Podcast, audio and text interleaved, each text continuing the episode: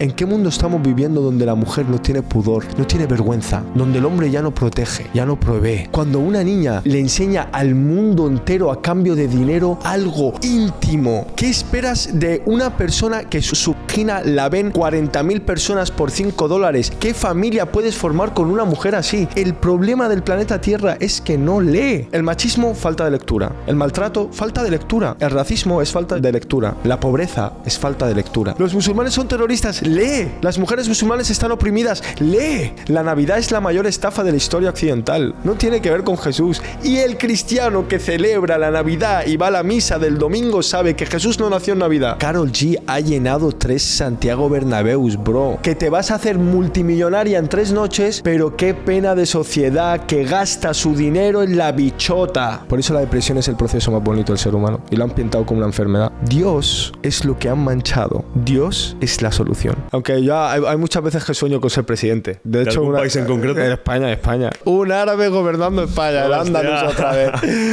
Damas, caballeros, bienvenidos. Episodio número 38. Con un ser de luz, con un crack, con un genio. Omar. Qué bonito. ¿Qué tal? Todo eso. Qué placer más Hoy un placer, ¿eh? El placer es mío. ¿Sí o no? Total. Total. Encantado. Te llevo viendo desde hace mucho tiempo y, si me llamas ser de luces porque tú también lo eres, tío, y nos hemos conectado. Hostia, yo he visto que lo que hablas transmites paz. Joder, qué bonito. que será la primera pregunta. Fíjate que yo quería enfocar esta marca en política y viene este tío y me rompe los esquemas. Te voy a hacer una pregunta que creo que es con la que vamos a comenzar la conversación. ¿Qué mensaje le darías a toda la sociedad española en este caso? Que está dividida por la política, por las ideologías, por la religión incluso, para que se uniese, para que nos uniésemos, independientemente del pensamiento, cultura, tradición de cada familia o de cada persona. Eh, desde mi punto de vista, Dani, es una pregunta demasiado, de una respuesta muy larga, ¿sabes? Pégate un prima el... el ah, sí. Vale. El, sí. Ah, sí. Ay, perfecto. La, respuesta sería bastante larga, pero em, creo que lo que está provocando problemas y caos en nuestra sociedad hoy es que los humanos nos regimos por leyes humanas y las leyes humanas siempre tienen un interés. Nace el problema cuando las leyes humanas están creadas por personas que su interés es negativo. Por lo tanto, cuando el planteamiento que yo estoy proponiendo en las redes es, ¿será que todos los humanos somos un nivel y todo este nivel puede ser gobernado por una ley superior al interés humano, a la equivocación y el error humano, a la avaricia humana, al egoísmo humano y todos los defectos que construyen a un ser humano. Entonces creo que el mundo está gobernado por leyes creadas por personas malas. La sociedad la única forma que tiene de arreglarse es con educación. El ser humano no es más que un conjunto de palabras que construyen frases, que construyen ideas. Y las ideas se representan en nuestra realidad a través de conceptos. Concepto árabe, es un concepto que la idea que tienes en la parte de atrás del cerebro, un tío con barba o un tío con gilaba larga de color blanco, o piensas en una mujer árabe y te imaginas una mujer con el velo. Entonces, hemos creado conceptos con ideas con una educación equivocada. Entiendo. ¿Cómo puedes arreglar los 7.000, 8.000 millones de personas que hay? Conocimiento. Y lo más impactante es que estamos en la época donde el conocimiento es visible que nuestro sistema educativo no es correcto. Es la época de la autoeducación. Y la autoeducación, Dani, requiere disciplina. Y la disciplina requiere paciencia porque el proceso requiere eso. En un mundo donde solo puedes estar concentrado 10 segundos.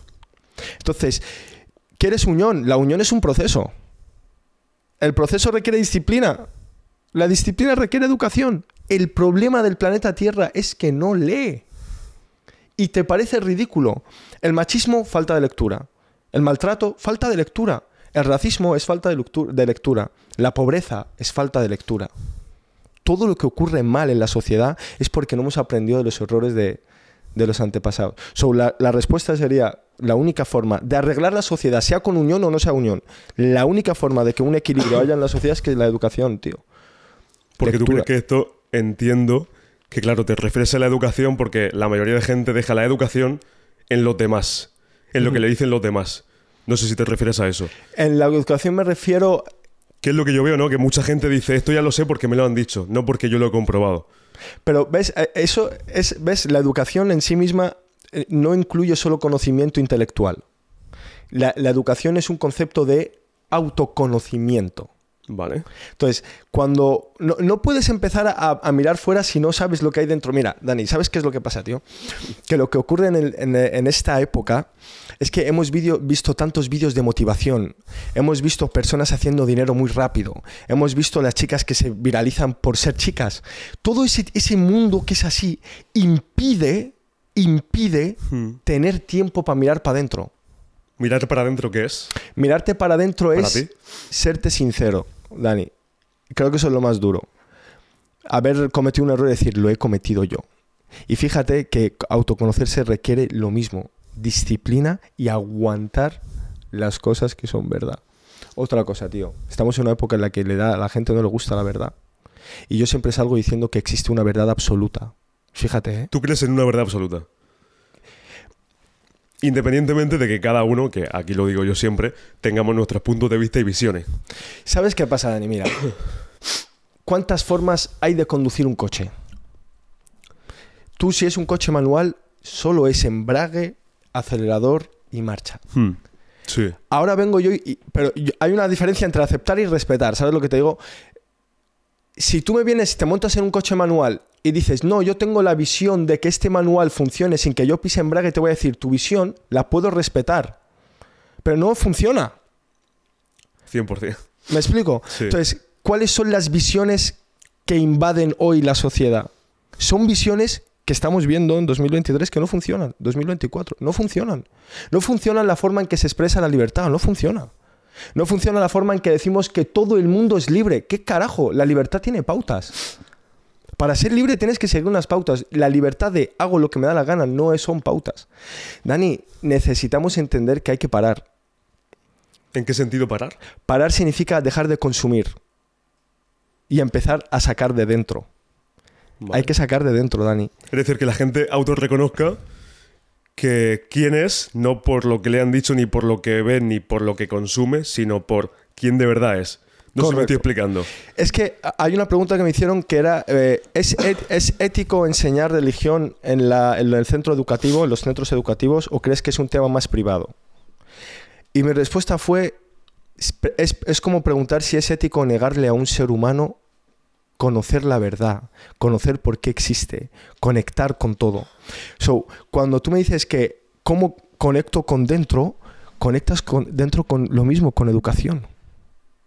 Ne- neces- necesitan aislamiento, la juventud necesita aislarse, necesita soledad y la soledad da mucho miedo, porque cuando estás solo es cuando te escuchas y como lo que tienes dentro es pura basura, prefieres no escucharte. Y ahí el desarrollo, ¿eh? Ahí está el sufrimiento de crecer. Y eso nos enseña. Veía el otro día un vídeo tuyo que decías que el sistema educativo actual es una basura. Lo es. No se habla de dinero, no se habla tanta emoción, ¿no? Tanta inteligencia emocional que supuestamente hay, no se habla. No hay entrenamiento físico. Yo defiendo el entrenamiento físico militar, disciplina, porque para mí, como yo he crecido en disciplina, ha sido a base de entrenar, Muy a base de correr. Pero claro, yo sin ese entrenamiento no habría cogido disciplina. Y no se enseña disciplina, no se enseña que tal vez si tú tienes un sueño, oye, a lo mejor no vas a ser millonario, pero puedes conseguirlo. No le digas un profesor de 50 años que no le diga a una persona, a un niño o una niña de 10 años Que no se puede. que no puede ser artista. ¿Por qué no? ¿Por qué no? Exacto. ¿Dónde está el punto de autoridad? El, eh, eh, creo que el punto de autoridad, ¿ves? Es que es lo mismo, disciplina. Cuando yo veo a un profesor de economía, que es siempre el ejemplo que ponen, ¿qué, apli- qué ha aplicado de su conocimiento ese profesor? Y la mayoría de profesores no aplican su conocimiento. Entonces, el primer año hasta el quinto es por pasión, quiero ser maestro, pero luego se vuelve por gasto, porque tengo que comer a final de mes. Cuando la educación no satisface las necesidades básicas, el profesor te hunde la sociedad. Hay un dicho árabe que es y es cuando veas a un maestro, tú tienes que ponerte firme y de pie, porque un maestro tiene el mismo peso que un mensajero. Y la palabra mensajero tiene más peso que un mensajero cualquiera. La palabra mensajero es alguien que transmite ideas. Un profesor es como un padre. Una profesora es una madre para un niño. ¿Cómo puede ser que un profesor cobre 2.000 euros y un agente de peaje, con todo mi respeto a la persona que trabaja en el peaje, pero requiere mucho más preparación, mucho más esfuerzo ser profesor, y un agente de peaje cobra 1.600? ¿Qué sociedad esperas que llegue? ¿Entiendes, tío? El profesor no se conoce. Me preguntaron si es ético enseñar sexualidad a los niños. Digo, ¿por qué le vais a enseñar sexualidad? Enseñarle a hablar, a comunicarse, a Para ti hay una serie de prioridades, entiendo, ¿no? Hay, el ser humano es todo el tiempo mente. No existe nada más. Es decir, para ti, eh, a nivel de prioridades en la vida, en cuanto a dinero, salud, la mente iría lo primero. Y, eh, y para mí lo que va primero es el alma. El alma. El alma. Luego va la mente. Vale. Y, el, y, y- y la conexión alma y mente son el reflejo en lo físico. Pero el problema está en estamos todo el tiempo arreglando lo físico e ignorando lo de dentro. Igual que la inteligencia artificial. ¿Sabes que leí el otro día que solamente los me- menores de 25 años, solamente el 0,23% está dirigiendo los campos, la agricultura?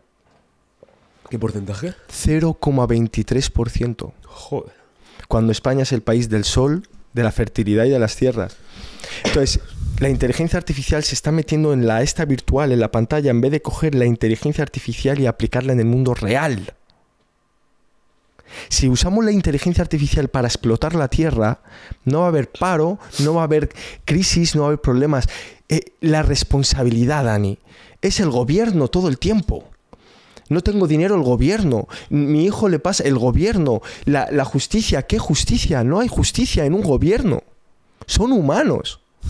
Por eso digo siempre, el concepto Dios se ha pintado mal, porque si se pinta bien, esos gobiernos pierden poder. Dios se ha pintado como una serie de sufrimientos. Pero entrenar a las 5 de la mañana se pinta como qué valor tiene ese tío. Pero creer en Dios es como, ¿creer en Dios? Oh my God. Pero ¿qué es creer en Dios? Dani, suena muy cerrado. Este caos social solo tiene una solución. No es creer en un Dios y rezar cinco veces al día o ponerte un velo. Porque el mensaje de ese Dios, los musulmanes que están tan mal pintados, su primer mensaje es Iqra, que es lee. El milagro del profeta del Islam es un libro. No son mares ni estrellas chocando. Y el pueblo no lee. Si no lees, no entiendes por qué existes. Si no entiendes por qué existes, vas a hundir la vida de todo el mundo que te rodea. Dios es lo que han manchado. Dios es la solución. No Dios de los medios, sino Dios del conocimiento, del entendimiento. La- la- los valores de una religión se construyen sobre los valores. Valores humanos, entiendo. Valores humanos, por supuesto, por supuesto. Y hay cosas que son instintivas, Dani, ¿no? A que robar es malo para todo el mundo Hmm, y matar es malo para todo el Por mundo. supuesto. ¿Y ese instinto de dónde, de dónde proviene? Respeto, valores, educación. ¿De dónde nace todo eso? ¿Por qué la sociedad no ha visto correcto matar, por ejemplo? ¿No? Al igual que ha, ha sido posible ver No, matar como algo malo, ¿por qué no se ha construido una sociedad donde matar es bueno? Hay que cuestionarse todo eso, sí, sí. 100%, ¿eh? ¿Verdad? Entonces yo creo que, que el proceso humano, el proceso humano requiere algo superior al humano, tío. Antes de seguir con toda esta conversación, porque aquí hay tela, eh, explica a la gente que nos esté escuchando quién es Omar, de Sí. dónde vienes, quién eres, a qué te dedicas o a qué te has dedicado. Y que, porque ahora, ¿no? Intentas transmitir de forma muy contundente, que me parece muy bien porque hay muy poca gente que se atreve a hacerlo, un mensaje para inspirar. Eh, Omar se llama Omar Shauki. Eh, soy de origen egipcio. De origen egipcio. Sí, de, de- de la, de la madre tierra, macho. Egipto, una historia más de 8.000 años. Creadores de la matemática, del alcohol, de la cerveza, del pan. Pirámides, ¿eh? Pero eso es, eso es arte.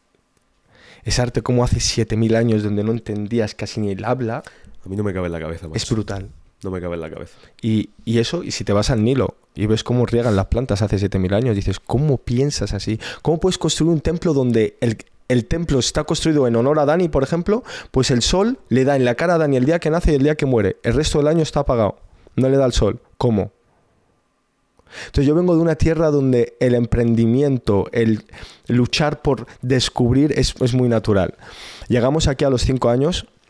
Eh, mi padre es emprendedor de toda la vida. Mi padre está en ¿Ah, sí? 43 países. En Eh, 43. en 43. Mi padre le han secuestrado en Colombia y le han robado en México y, Sí. le han robado el local en Guatemala. Mi padre es una persona que siempre ha buscado todo. eh, hay una cosa que me importa, me importaría recalcar. El, musulmano, el árabe, busca una cosa que se llama dinero halal. El dinero halal es dinero lícito.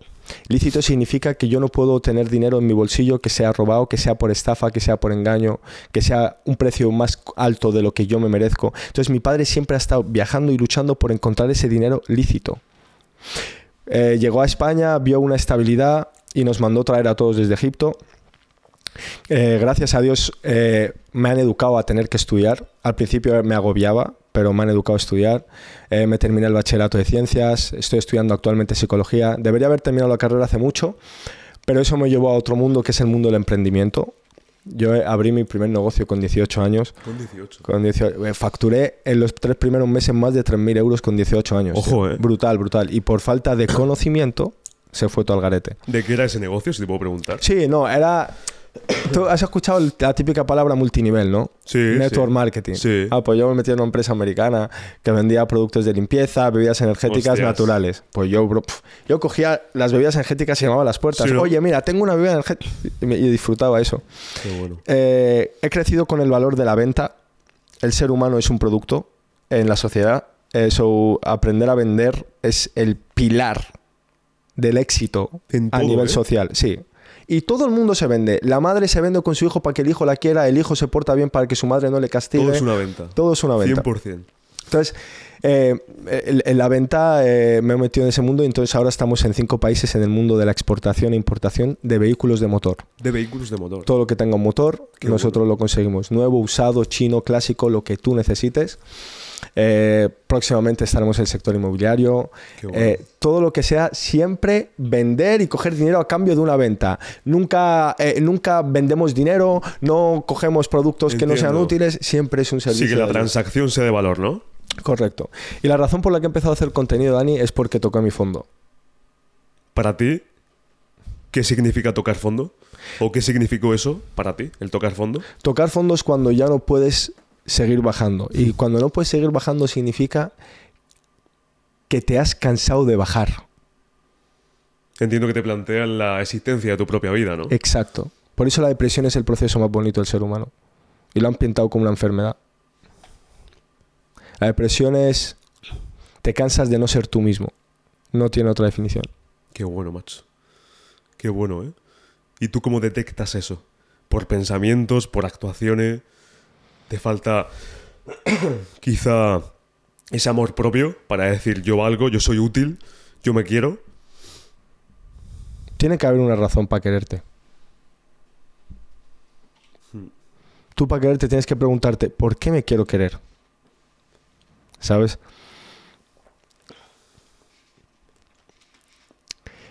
El, el peor momento o... eh, sí, el peor momento de la vida es un momento en el que no sufres. Atienda al dato, eh, tío. El peor momento de la vida es el momento en el que no sufres. Si no sufres significa que no está produciéndose un crecimiento. No me puedes decir que puedes crecer tranquilo. Tocar fondo, ojalá le llegue a todo el mundo a los 10 años, tío. 100%. ¿eh? Nos da miedo tocar fondo. Nos da miedo creer en cosas. Pero luego se nos da muy bien creer en lo que cree todo el mundo, aunque lo que crea todo el mundo me destruye. Efecto rebaño. Efecto rebaño. Y también no te frustra que todo el mundo sabe la solución a la Tierra y nadie resuelve nada. A mí, yo mismo, cuando veo mis vídeos, digo, qué pesado es este Omar, qué charlatán, ¿qué estás haciendo tú?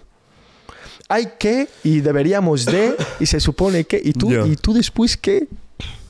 Pero es que hasta que no lo repitas una y otra vez, una y otra vez, Estoy muy de acuerdo contigo en el sentido de que la comodidad, entiendo que tú ves a día de hoy que te- estamos en una sociedad frágil, tal vez, muy débil, y que lo fácil debilita. De ahí la frase, eh, creo que decía algo así como tiempos fáciles, no, tiempos difíciles crean hombres fuertes, hombres fuertes crean tiempos fáciles, otra vez. Tiempos fáciles crean hombres débiles, hombres débiles crean tiempos difíciles. Y. Y ahora mismo estamos entrando para mí en tiempos difíciles y están resurgiendo hombres fuertes. Porque al final, una sociedad, bajo mi punto de vista, o se levanta desde el buen sufrimiento, no desde la guerra ni desde Exacto. el confrontar ideas o, o culturas, pero no se puede estar en el sofá. Que sí, lo hay mucha gente que dice, nosotros hablando, ¿no? En un sillón. Exacto. Pero no se puede estar en un sofá pensando voy a hacer tal y nunca lo acabas haciendo. Te acabas conectando a esa serie de Netflix que crees que te da, eh, que crees que es el éxito. Pero el éxito, como dicen los americanos en el mundo del marketing, en vez de consumir empieza a producir. Exacto. Sé tú el productor de ese contenido y no el consumidor. Exacto. Ah, Siempre hablaban del TikTok chino. ¿Qué pasa con eso? El TikTok chino es un, eh, una plataforma de crecimiento personal. Sí. No hay bailes, no hay botellas rompiéndose en el suelo. No. Solo hay emprendimiento, cómo arreglar cosas en casa, cómo, cómo emprender, cómo invertir, cosas emocionales, psicológicas. Y luego la basura la traen aquí. Pero luego también culpamos al TikTok a los influencers cuando tú eres quien consume. Pero quien consume no tiene educación. Ahí te quería preguntar. El tema de la autorresponsabilidad. Napoleón Hill, que tenemos un libro bastante potente de Napoleón Hill, ya en Piensa a ser rico, yo me acuerdo y cito siempre una frase que él decía que cuando el ser humano empiece a pensar de que no depende ni de la política, ni del poder político, ni de nadie, ahí es cuando la especie humana empezará a progresar. Correcto. Correcto. ¿Tú crees que la gente no es autorresponsable? Hay una frase que dice, el niño se hace hombre cuando se da cuenta que nadie lo salva. Y lo mismo con la niña, se hace mujer cuando se da cuenta que nadie la salva. Eh, hacerse autorresponsable da mucho vértigo, Dani. Y hay que ser conscientes de eso. De ahí nace la- el boom de no tener hijos, el boom de no formar familias. De ahí nace el boom de no emprender, que los chavales están buscando empleo con 23 años, 22 años. Digo, está bien que busques empleo, pero vas a ser empleado. 2030 tú te has quedado sin trabajo. ¿Real o no? En Estados Unidos ya hay Uber sin conductor. Entonces creo que la, que la juventud o las personas para desarrollar la autorresponsabilidad tienen que definir un propósito, tío. Tienen que definir un propósito para saber dónde poner esa responsabilidad o por qué hacerse responsable. Entonces el, el- propósito requiere soledad. Lamentablemente todo requiere soledad. ¿Tú cómo le dirías a alguien que tiene que pasar por ese proceso de soledad? Más que cómo le dirías es qué tiene que hacer esa persona para asumir que quedarse solo o sola en este caso es lo correcto de, la vida. Pues yo pienso en dos cosas. La, la primera, no existen problemas grandes, solo existen personas pequeñas. Y la segunda, no puedes resolver un problema con un mismo nivel de pensamiento con el que lo has creado. Eso decía Einstein, dice, no puedes resolver un problema con el mismo nivel de pensamiento con el que lo has creado. ¿Por qué vas a estar solo? No es, venga, tienes que estar solo, no, ¿por qué vas a estar solo? Entonces, pienso, el propósito es el talento puesto al servicio de las personas. Las personas, como no conocen su talento, no ponen nada al servicio de las personas. Hemos nacido en sociedad para ayudarnos, para cooperar. Por lo tanto, el propósito humano en sí es ayudar a las personas y el propósito individual es encontrar tu talento y ponerlo al servicio de las personas. Por eso un negocio de éxito, un proyecto de éxito, lo que hace es prometerte todo el tiempo que te va a ayudar. Amazon no es que te venda productos, es que te los lleva a casa. Y sí, la política que hace, lo mismo, te promete que te va a ayudar. ¿Tienes hijos? Yo te doy comida. Eh, ¿No tienes trabajo? Voy a, reducir el, em- eh, voy a reducir el paro. Todos son promesas que te llevan a pensar que alguien te va a ayudar. Y como se creen que les van a ayudar, tenemos niños y niñas. Cuando se den cuenta que eso nunca va a existir, ahí es cuando se hacen hombres. 100%, ¿eh? Y una cosa, has dicho que se están resurgiendo hombres fuertes. ¿Qué, qué- qué quiere decir hombres fuertes? ¿O qué es la ¿Qué fuerza? quiere decir? ¿Qué, qué- qué fuerza? ¿Qué es la fuerza para ti? Autorresponsabilidad. Saber que nada ni nadie te va a solucionar tus problemas. ¿Tú, ¿Tú qué crees que abunda más, Dani? ¿Las personas con interés positivo o las personas con interés negativo? Por desgracia, interés negativo, ¿Y, 100%. y crees que esos hombres fuertes que están adoptando autorresponsabilidad lo están haciendo con un interés positivo o con un interés negativo?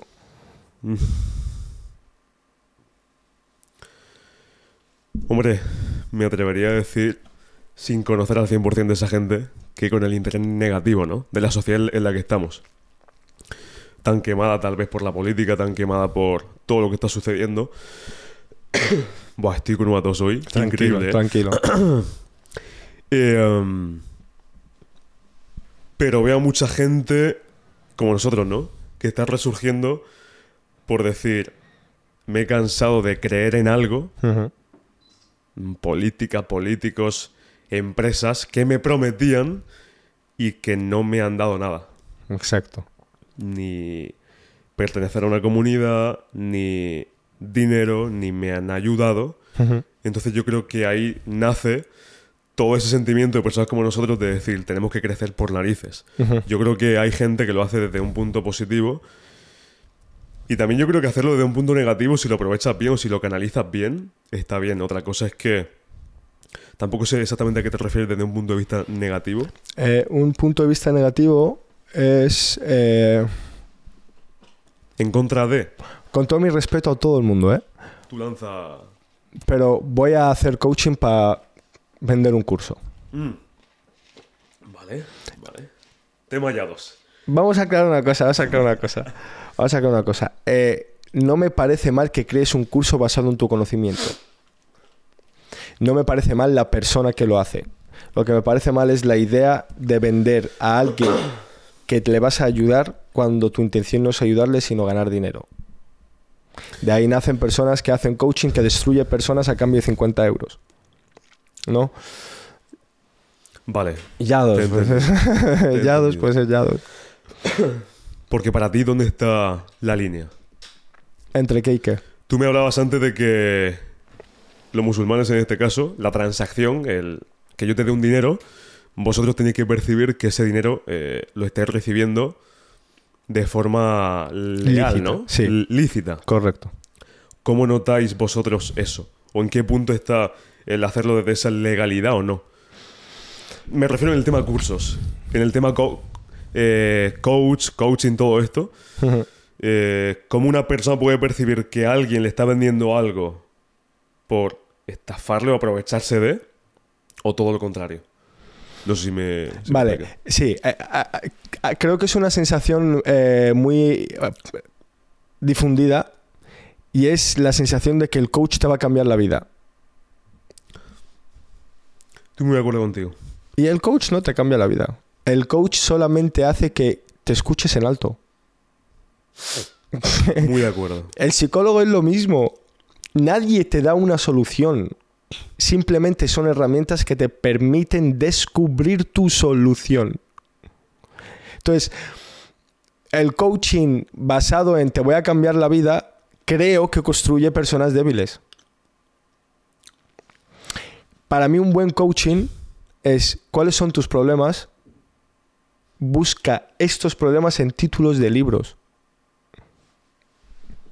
No pagues 50 euros a un tío que está sentado para escucharte 45 minutos deseando que se acaben los 45 minutos para que vuelvas a pagarle 50 euros. Los cursos. A lo mejor hoy estoy hablando de esto y mañana yo saco un curso, ¿verdad que sí? 100%. sí, 100%, sí, sí. ¿no? Estoy estudiando psicología y la gente no confía en la idea de que estoy emprendiendo en el mundo del motor para tenerle suficiente capital para crear clínicas cuyo propósito no es el dinero, sino de verdad resolver problemas. Si una sesión no te puedes permitir 50, ¿cuánto te puedes permitir? ¿10? Yo te acepto los 10, pero porque sé que tienes un problema. No creo problemas para que tenga más pacientes. Entonces me encantaría tener una clínica o un sistema de psicología en la que el médico o el doctor se involucre real en la vida real del, del paciente, ¿sabes?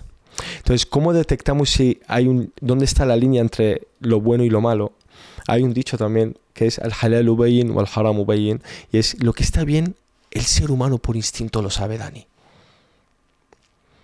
Y te reto. Y lo que está mal, el ser humano lo sabe. No importa religión, no importa cultura, no importa tus padres, no importa tu colegio. ese instinto humano existe en todos. Eh, Donde tú vas a, a un sitio en África y matar a otro vecino está mal. Entonces, cuando yo gano dinero, yo sé cuándo lo estoy haciendo bien y cuándo lo estoy haciendo mal. Una de las cosas económicas en el Islam, por ejemplo, es que está prohibido el interés. El pedir un préstamo y producir intereses. si te das cuenta, es justo lo que está destruyendo el mundo. El interés. El mundo está destruido a nivel económico por el interés. ¿Y por qué crees que nos intentan transmitir que el dinero es malo? Al menos mm, yo he crecido y agradecido estoy, ¿eh? no me quejo. que siempre me han pintado el dinero como lo malo. Estoy contigo. El dinero pertenece a una, a una clase, los ricos, los ricos son malos. eh, oye, pero es que yo quiero tener dinero. No, solamente pertenece a una... Que por eso yo creo que todos acabamos emprendiendo, ¿no? En un punto. Ujú. Como te dicen que no es lo que te impulsa, ¿no? A, hacer- a, a terminar haciendo eso que siempre has querido hacer. El dinero es malo, tener un Lamborghini es malo. ¿Hasta qué punto seguir creando una sociedad en la que todo lo que te meten en la cabeza es esto es malo, esto es malo, esto es malo, esto es malo? Porque luego te das cuenta de que lo dicen los empresarios, lo dice la gente de éxito, Napoleón Hill, sin dinero, no, es que la gente que está en ese punto llega a ese punto por cuestiones primero, como tú decías, de alma y de mentalidad. Si no hay nada dentro de ti, que sí, que habrá como todo, ¿no? Gente, gente millonaria que será una mediocre en la vida Correcto. y le faltará el respeto a la gente y todo lo que tú quieras. Pero la mayoría, hostia, tiene que tener algo dentro de, es- de, de- de su cuerpo, de su alma, de querer ayudar a aportar. A mí me decía, yo creo que algo parecido a ti, a mí me decían que el que tenía así tanto dinero, algo mal estaba haciendo. Como que era pecado, o era traficante, o era...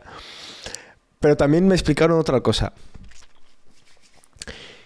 Hay dos, dos formas, desde mi punto de vista, de ser rico. Hay un rico con conciencia y el rico sin conciencia. La, la riqueza con conciencia es, sinceramente, desde mi punto de vista, ¿eh? Tú suelta todo lo que te ¿Por qué voy a pagar 500.000 euros en un Rolls Royce Ghost?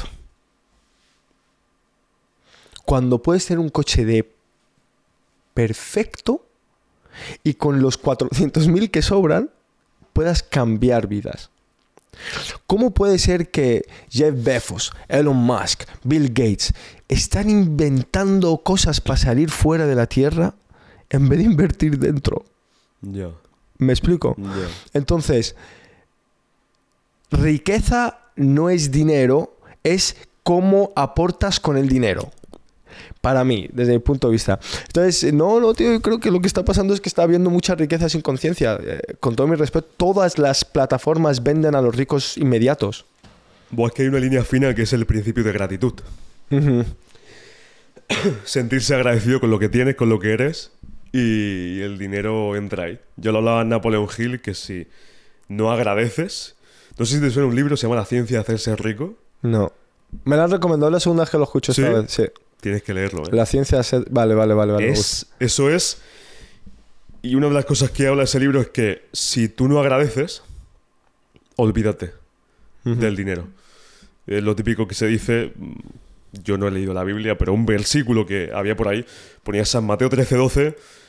Al que tiene se le dará más, pero al que no tiene, nunca se le dará más. Pero no es al que no tiene, es al que cree que no tiene. Al que cree que no tiene. Al que tiene lo justo, lo poco, necesario, y dice tengo, se le acabará dando más. Ya ves, que el que cree que no tiene. Y el que cree que no tiene, pero tiene más que el que tiene poco, Exacto. Nunca tendrá a más. tomar por culo. Principio de gratitud. Es más, no sé, entiendo que sí. Pero yo por la mañana intento meditar o conectar con el mundo, con Dios, con lo que sea. Intento hacerme preguntas y agradecer. Y siempre doy gracias por decir, eh, estoy aquí presente. Estoy. Llevo una semana así un poco resfriado, pero yo hace un par de años me quejaba. Digo, ¿de qué me voy a quejar? ¿De qué me quejo?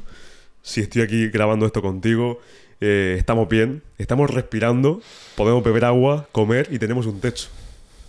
Amén. Entonces, ¿Qué, ese- qué- qué es Dios para ti, Dani? ¿sabes qué pasa? Que yo he venido, yo, yo he llevado toda una vida no creyendo pero porque nunca me lo he cuestionado.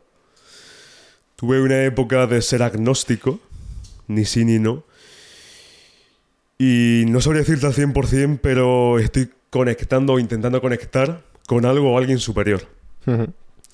Y ese algo o alguien superior, mm, tengo que serte sincero, yo soy autoconsciente en mí de que yo lo que tengo y soy depende de mí, no depende de nadie más, pero sí que hay como un factor externo, que ese factor externo no depende de mí en muchas circunstancias.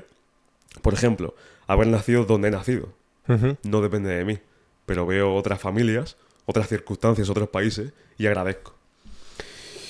¿Y ahí qué hago yo? No creo, creo, doy gracias, no doy gracias. Entonces hay un factor que no depende de mí al que le tengo que dar gracias todos los días. Decir, porque esta persona eh, tiene esta enfermedad y yo toco madera de momento, ¿no? Sí. Porque esta persona nació en este país subdesarrollado no ha podido comer durante X tiempo y yo no he pasado por esa situación. Vale, o sea, que crees que tú conectas Dios con ser agradecido entonces. Sí. Sí. Para ti Dios es agradecimiento. Sí. Sí. ¿Tú crees que si las personas malas, malas, malas, malas, malas que existen en la tierra hoy, y cuando hablo malos hablo dictadores y cosas así, ¿no? ¿Crees que estas personas seguirían existiendo si después de morir tuvieran una consecuencia? Y, no te quiero, no quiero encasillar tu, este podcast en religión porque no, somos no, jóvenes. adelante, aquí hablamos de todo. Y, ¿eh? y, tampoco soy cura, no soy imam, no, soy, no, soy no soy una persona de culto religioso. Soy una persona que se cuestiona las cosas, ¿no? Sí, sí, sí, yo me pregunto, yo digo, tú si robas y no tienes un castigo vas a robar toda la vida. Y si matas y no te van a estar a la cárcel, pues vas a volver a matar.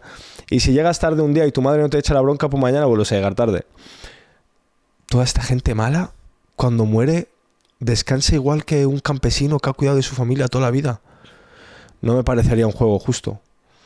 Tampoco me parecería justo que una persona que ha estado toda la vida buscándose el pan de una forma correcta sin hacer daño, se muera y tenga la misma consecuencia que el que ha robado, ha matado y ha, estafado sociedades.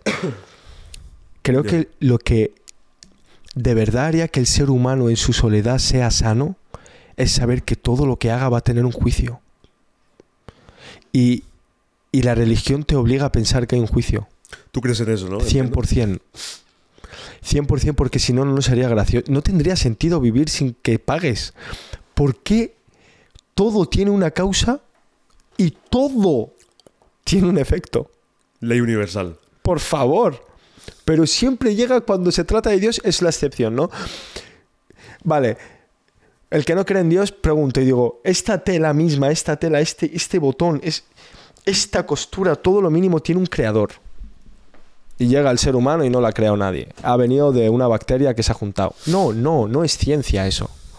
No es ciencia, no tiene sentido. El ser humano piensa que venimos del mono porque Charles Darwin lo dijo en la teoría de la evolución y el 99% de la sociedad no ha leído ese libro en su vida. Pero creen en una teoría, venimos del mono. ¿Y de dónde vienen las jirafas? ¿Te das cuenta cómo una pregunta tan estúpida resolvería la teoría de la evolución? ¿De dónde vienen las jirafas?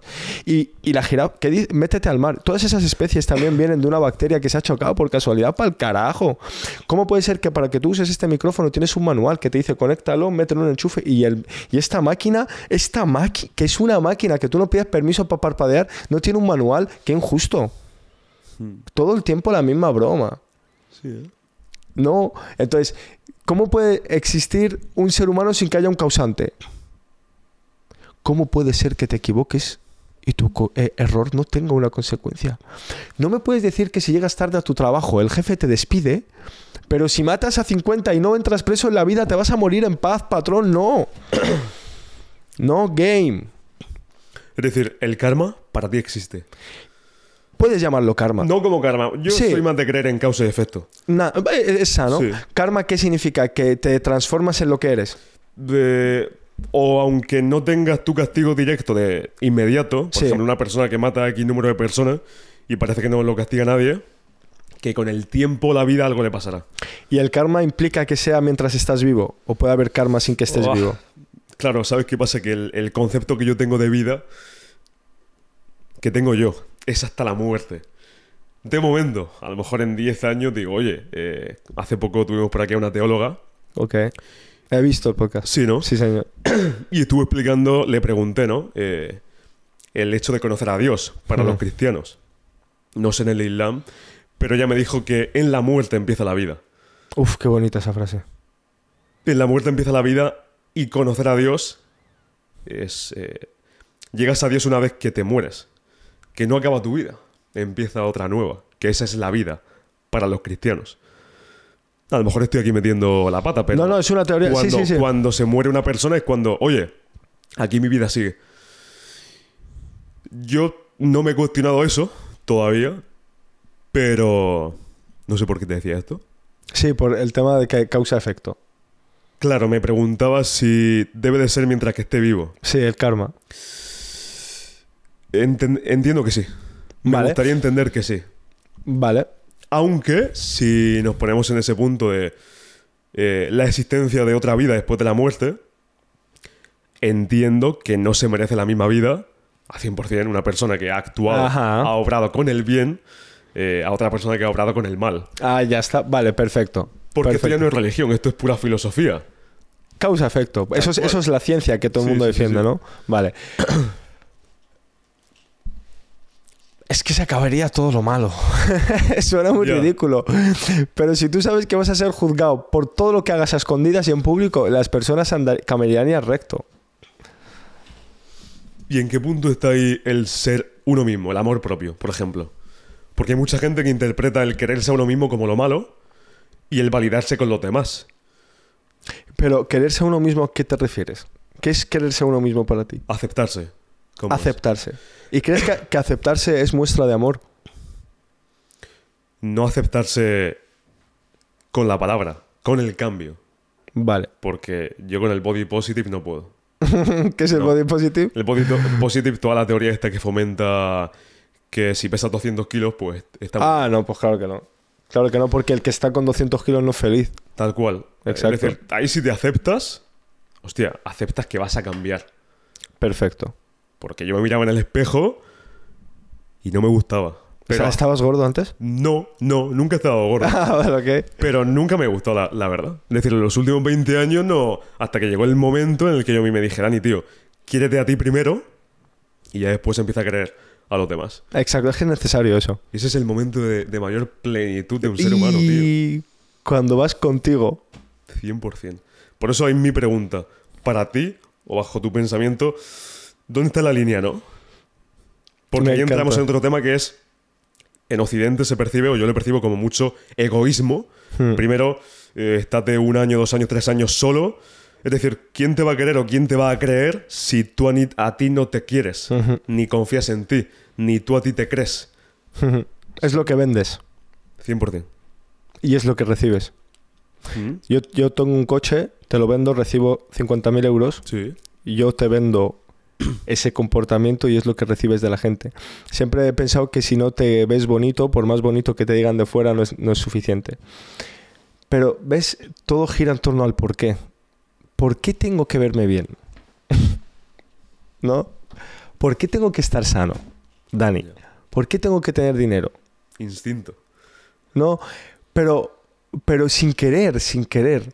Todo el mundo se mueve por un porqué. El problema está en que el porqué no es tuyo. 90% de la población vive respondiendo un porqué de masa, no un porqué propio. Entonces, si a mí quererme no me aporta, no Muy me tengo que querer. ¿Me explico lo que te quiero decir? O sea, quererme tiene que tener un porqué. Entonces, tengo que quererme porque... Y ahí es donde se queda vacío. Entonces, el quererse para mí, desde mi punto de vista, Dani, es, como dice una frase, de- potencial no desarrollado a la larga se vuelve dolor. Vale. Creo que quererse a uno mismo es dedicar cada segundo de tu vida a descubrir quién eres. Mm. Y lo más bonito de quererse a uno mismo es que nunca terminas de saber quién eres. Como decía mi padre, el éxito nunca termina. Llegues a donde llegues en tu camino o tu carrera o en tu éxito, nunca puedes considerarte exitoso. Entonces, conocerse a uno mismo es conocer y dedicar tu existencia a saber quién eres. ¿Por qué tenemos dos manos y no seis? ¿Por qué el ser humano es la única especie que piensa? ¿Por qué en el mensaje del juicio final los animales no tienen juicio? Lo único que tienen los animales, según nuestra forma de pensar, es que si un animal ha hecho daño a otro animal, se lo devuelven y están en paz. Porque no hay conciencia. Pero tú tienes aquí conciencia. La conciencia es algo que se desarrolla todo el tiempo pensando más alto que tú. Por eso Dios si está mal pintado nunca hay conciencia. Si no hay conciencia no hay éxito en ningún área, Dani. No hay, si no hay conciencia, no hay éxito financiero. Si no hay conciencia, no hay éxito emocional. No hay nada sin conciencia. Y no hay nada sin un porqué superior. no puede ser que el mundo viva para ser rico. Tampoco puede ser posible que en la época donde el dinero es fácil no te haga rico. ¿Me, hago entender? ¿Cómo, cómo, cómo? Lo último que has dicho. Sí, no puedes pensar que lo que te puede hacer feliz es ser rico o que la vida es para ser rico, pero tampoco puedes estar en una época donde puedes resolver el problema de ser rico y no hacerlo. ¿Te refieres a hoy? Ahora. No puede ser que un niño de 16 años gane más que un doctor, tío. Y me digas que no hay trabajo. Lo que tienes es coco. Y la gente cuando yo suelto este tipo de comentarios me dice, ¿y tú cuánto tienes? Y le digo, ese es tu problema que no te estás quedando con lo que te aporte, te estás quedando con cómo atacar quien te aporta, porque el que te aporta te está sacando de tu sofá. ¿Qué carajos importa? ¿Sabes con Yados? Ya que mencionaste antes a Yados. Yo a Yados en ningún momento cuando le he escrito he hablado de quiero no le he escrito porque tenga lambos. Dani, un hombre y una mujer si quiere tener 36 lambos, si quiere, solo tiene que seguir los pasos para tenerlo. No hay nada más a la gente se le está respetando por lo que tiene y no por lo que es. Por eso todo el mundo está vacío con mucho material. La conciencia te hace detestar lo material si no está respaldado por algo sano. Es decir, que para ti... A ver, ¿cómo formulo? Perdona, tío, porque mis conversaciones a veces son un poco difíciles. Porque me preguntas en A y acabo en B, C, D, H, Me gusta, me gusta, me gusta. Esto es lo que se debería enseñar en la educación y no tanto, pero bueno. Em, yo es que siempre lo digo, el otro día me estaba calentando la leche en un vaso de leche, un café me estaba haciendo y digo yo, hostia, a mí me enseñaron en, física y química en cuarto de ESO que los fluidos eh, se evaporaban a 100 grados. Correcto. Depende del fluido, ¿no? Digo yo, esto, a nivel teórico, ¿para qué invierten el tiempo en enseñar a la gente ese concepto que me parece genial, pero yo soy muy filósofo y me baso mucho en la experiencia. Y para mí la experiencia te enseña el triple. Total. Y los filósofos tenían, había una teoría que se llamaba el empirismo filosófico. y los empiristas decían que la persona que va al bosque a plantar un árbol aprende el doble que la persona que se queda en casa leyendo un libro de cómo plantar el árbol. Total. Me encanta. Es real. Y luego el argumento de mucha gente, pero es que, ¿y si ese árbol eh, lo acaban matando? Bueno, has aprendido a cómo no plantar el árbol. Exacto, qué bueno. Así lo veo yo. Por eso yo veo el sistema educativo en aprendizaje teórico y no aplicativo. No sé dónde leía o hace cuánto tiempo leía algo así como cuánta información puedes aplicar.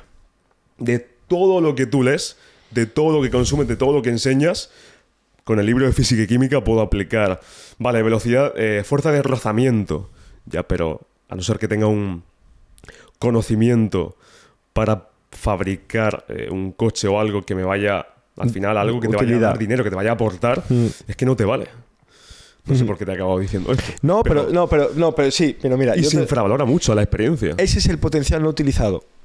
Es me llenas el coco de información que no vacío y no hay espacio para información nueva que pueda utilizar. Que no estoy en contra, ¿eh? ¿Eh? Mira, yo te voy a decir una cosa.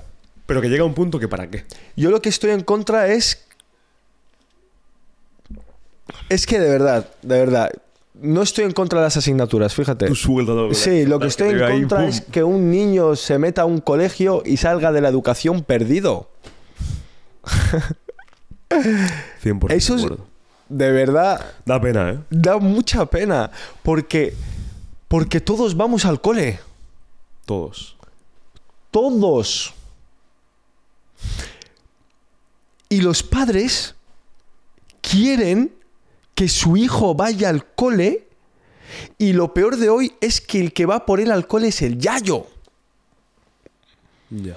España, lo respeto todo, Dani. Lo que es que no acepto muchas cosas. España es el país número uno en Europa donde los niños se crían con el abuelo. Yo lo puedo respetar. Pero ¿por qué hacemos que el niño no se desarrolle entre los padres? Porque los padres trabajan de 8 a 4, los dos, y no llegan a final de mes. Pero esos mismos padres quieren que su hijo haga lo mismo. No. Por eso cuando... Pero eso lo puedes sufrir tú y lo sufro yo con mis padres. Y ahí es el siglo XXI, con los muchachos se enfrentan porque los padres no, no consiguen entender que el mundo cambia. Entonces, la información que tú dices que necesitamos saber qué información podemos aplicar en el mundo real, no la conocen los padres y no la conoce el maestro. No interesa, ¿eh? ¿Sabes dónde descubres todo? En el móvil. Si nuestros móviles no tienen información válida, la sociedad se va al carajo. Tiene más prestigio un influencer hoy que un médico. Tiene más prestigio un influencer hoy que un ingeniero. Tiene más prestigio un influencer hoy que un informático. Y tiene más prestigio un influencer que no aporta nada más que estos tres que construyen generaciones. Los faraones son legendarios por lo que han aportado, no por sus ideas. ¿Alguien se acuerda que el faraón dijo yo soy Dios? A que nadie sabe eso en la historia. Es el único ser humano en la faz de la tierra que quiso construir un edificio alto para hablar con Dios. Fíjate el ego. Pero no importa, porque ha construido la física, la matemática, el pan y la cerveza. Cuando hablas de los griegos, tú no hablas de qué ideas tenían ahí dentro. Tú te acuerdas de que los griegos y los romanos tenían sitios donde se mataban entre ellos, que había un circo. La información que percibimos de la historia es una información que si la aplicamos hoy no nos vale, pero quien no conoce la historia está condenado a repetirla. Nadie conoce la historia. ¿No te sorprende que todos los políticos que más mal han pintado en la historia son los políticos que hoy te das cuenta que eran los que de verdad resolvían problemas? Y no voy a mencionar nombres porque esto te puede encasillar en un, en problemón tanto a ti como a mí. Pero hay regiones de Norte África que el, líder de esos países ha sido maltratado por el pueblo.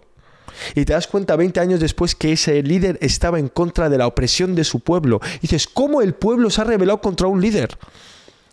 Te vas a Irak y se tiran cuántos años diciendo que hay armas de no sé qué masivas y se cargan a un millón de seres humanos.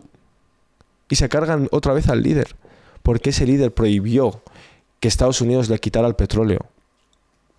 Porque Estados Unidos quería entrar en Irak a decirles, oye, tienes ahí armas de destrucción masiva, tenemos que acabar contigo. Y lo que sabían es que ahí había petróleo, que el presidente de Irak no les quería dar.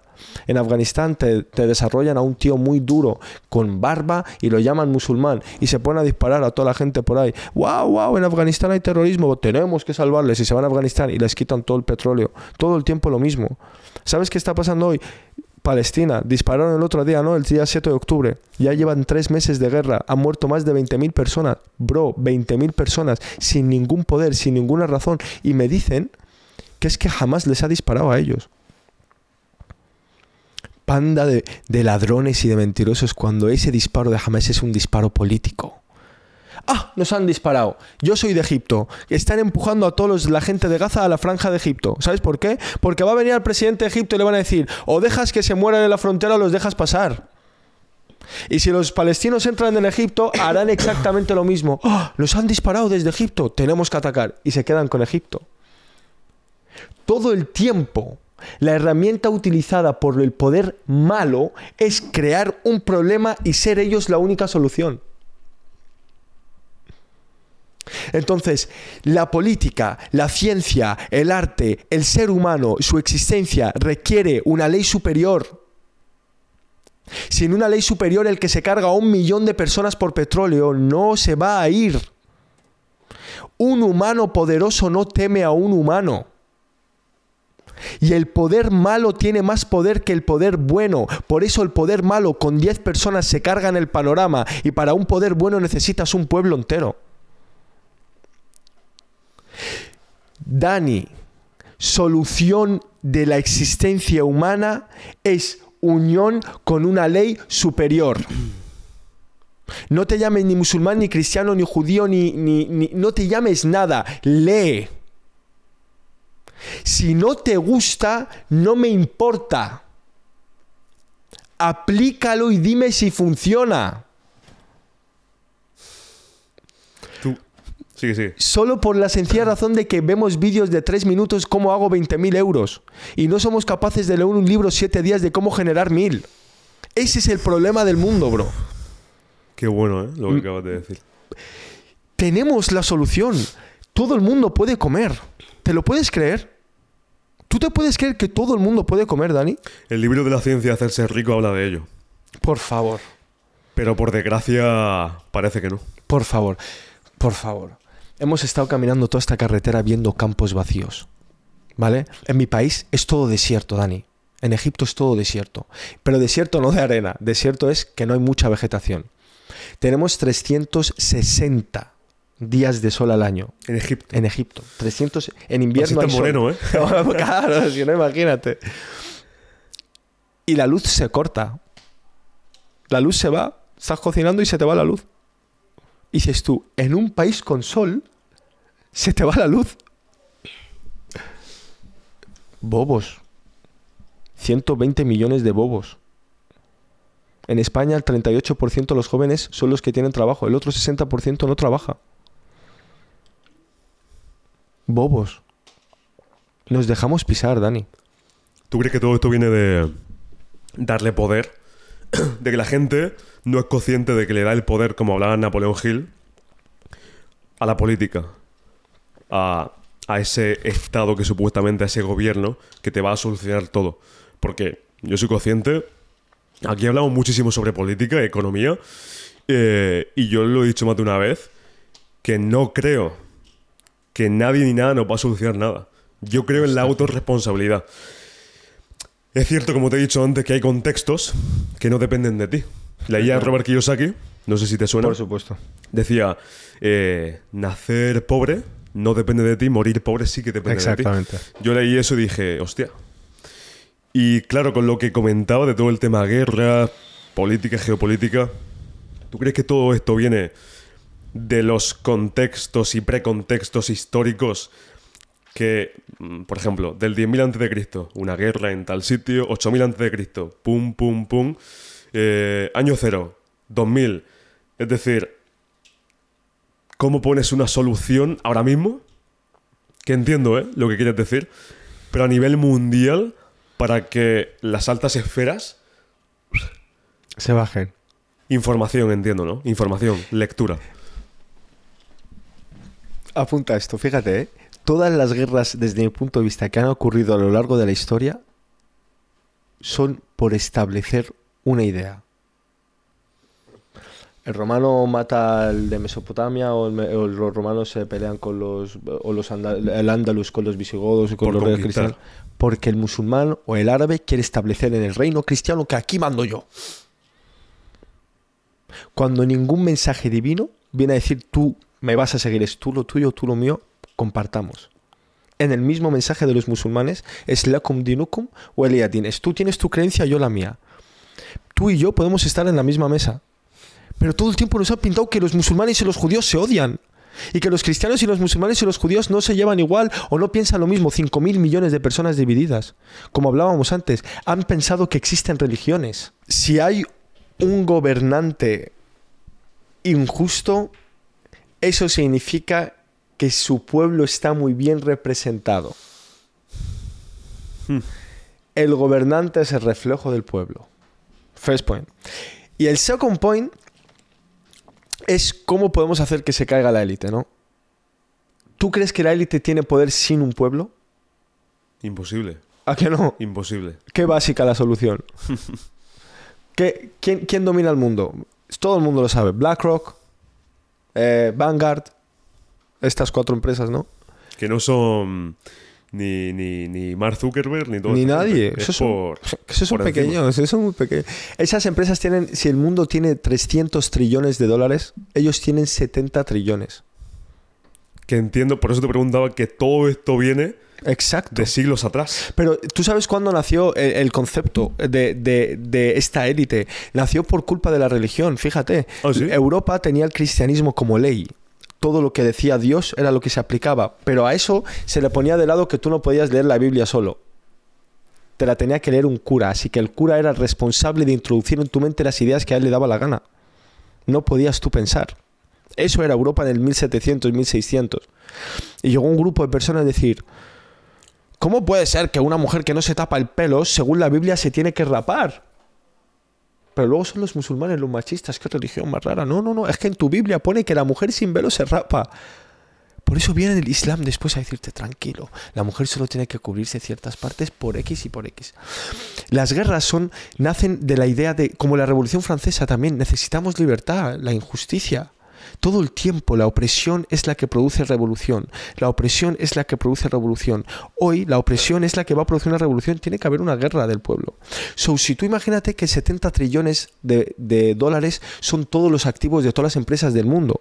Si dan así a un botón te quedas sin nada. Literal. Te quedas sin internet, te quedas sin comida, te quedas sin transporte, te quedas sin nada.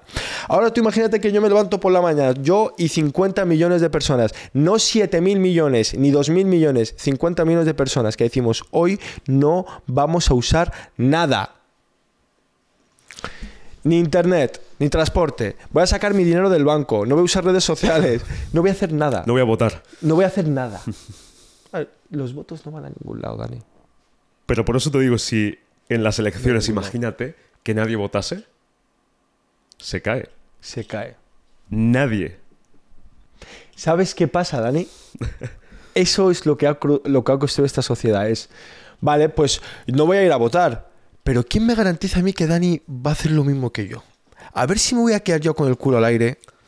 ¿Entiendes? Eso es lo mismo, falta de conciencia. Esperamos a que el de al lado lo haga. Que de ahí también el principio de. No sé si libertad o que. Que claro, tú vas a acabar haciendo lo que tú interpretes correcto para ti. Pero tal vez lo correcto para ti sea lo incorrecto. Exacto, por eso hace falta persona. una ley superior. ¿Ves? Otra vez. La ciencia de hacerse rico, ¿eh? Me lo voy a leer. Librazo. Supuestamente lo que dice. Yo personalmente soy alguien que no le gusta no me gusta emitir ningún tipo de juicio o premisa. Madre mía, qué, qué filosófico estoy. Me encanta, ¿no? Eh, si no. Si no sé si lo que estoy diciendo es cierto o no. Entonces hablo de mi punto de vista, o de lo que he vivido o leído. Y te decía esto porque en ese libro, La ciencia de hacerse rico, mm, te decía algo así como si. Vamos a suponer que todo esto ha sido creado por un ente superior, que ya lo decía Tomás de Aquino en su momento, que no podíamos irnos al infinito en el orden de las causas de la creación del mundo. No puede. Él era muy de causa y efecto, pero dice: si nos vamos al infinito, ¿hasta dónde llegamos? No habría un efecto. Entonces él dice, decía, que poner a un ente superior, en este caso Dios, era lo justo, ¿no? Y en el libro de la ciencia hacerse rico se menciona que todo lo que hay, monumentos, montañas, desiertos, todo ha sido creado. Eso lo relaciona con la inteligencia infinita. Que si hay inteligencia infinita para crear puentes, para crear de la nada algo, al igual con el mundo y al igual con la riqueza. Suave, ha entrado eso suave. Es decir, Sí, que señor. si el mayor puente de este mundo ha sido construido por una serie de eh, arquitectos, ingenieros, etc., etc., el dinero se puede hacer igual. Y este libro te dice, el autor, que el dinero es infinito. Que esto es otra movida. El dinero es infinito. Pero si es infinito, yo me cuestiono. Me cuestiono no. ¿Por qué cojones hay gente pasando hambre? Quiero entender por qué de forma negativa le interesa el poder político en ciertos países, poder político o sistemas o esta, este tipo de empresas que has dicho, que le interesa para oponer en ciertos gobernantes, en ciertos países. Y hostia, creo que es... ¿Tú, tú ¿Tú sabes, sabes África por qué tiene hambre? Porque les dijeron, las mismas personas tenéis problemas y los vamos a resolver. Todo el tiempo. Cuando llegan al pueblo africano, se dan cuenta que el pueblo africano es africano. Y el africano es una cabeza cuadrada. Esto es mío, esto es mío. Vieron que el pueblo no funciona. Compraron al gobernante. Y compraron a un gobernante sólido de mente con lo único que puede romper la solidez de cualquier hombre. Y es decirle, te vamos a ayudar en nombre de Cristo. ¡Ah! vale, esto es en nombre de Cristo. ¿Cómo les voy a negar algo en nombre de Cristo? Así se han quedado con África. Cristo. Cristo para pa el carajo, Cristo. Congo les quitan el coltán, que es lo único necesario para construir productos electrónicos. Y es un país que no tiene ni para comer. Si el gobernante fuera un ser que temiera a un Dios y temiera un juicio final, no dormiría tranquilo sabiendo que se está llenando los bolsillos y su pueblo se está muriendo de hambre en minas. Necesitan algo superior al hombre al que temer. Con todo mi respeto, un King Kong, un Arnold Schwarzenegger, si yo lo tengo delante y me viene a atacar, yo no le temo. No le temo. ¿Por qué? Porque le doy los huevos y está muerto. Ya puede ser King Kong. ¿Qué te voy a temer?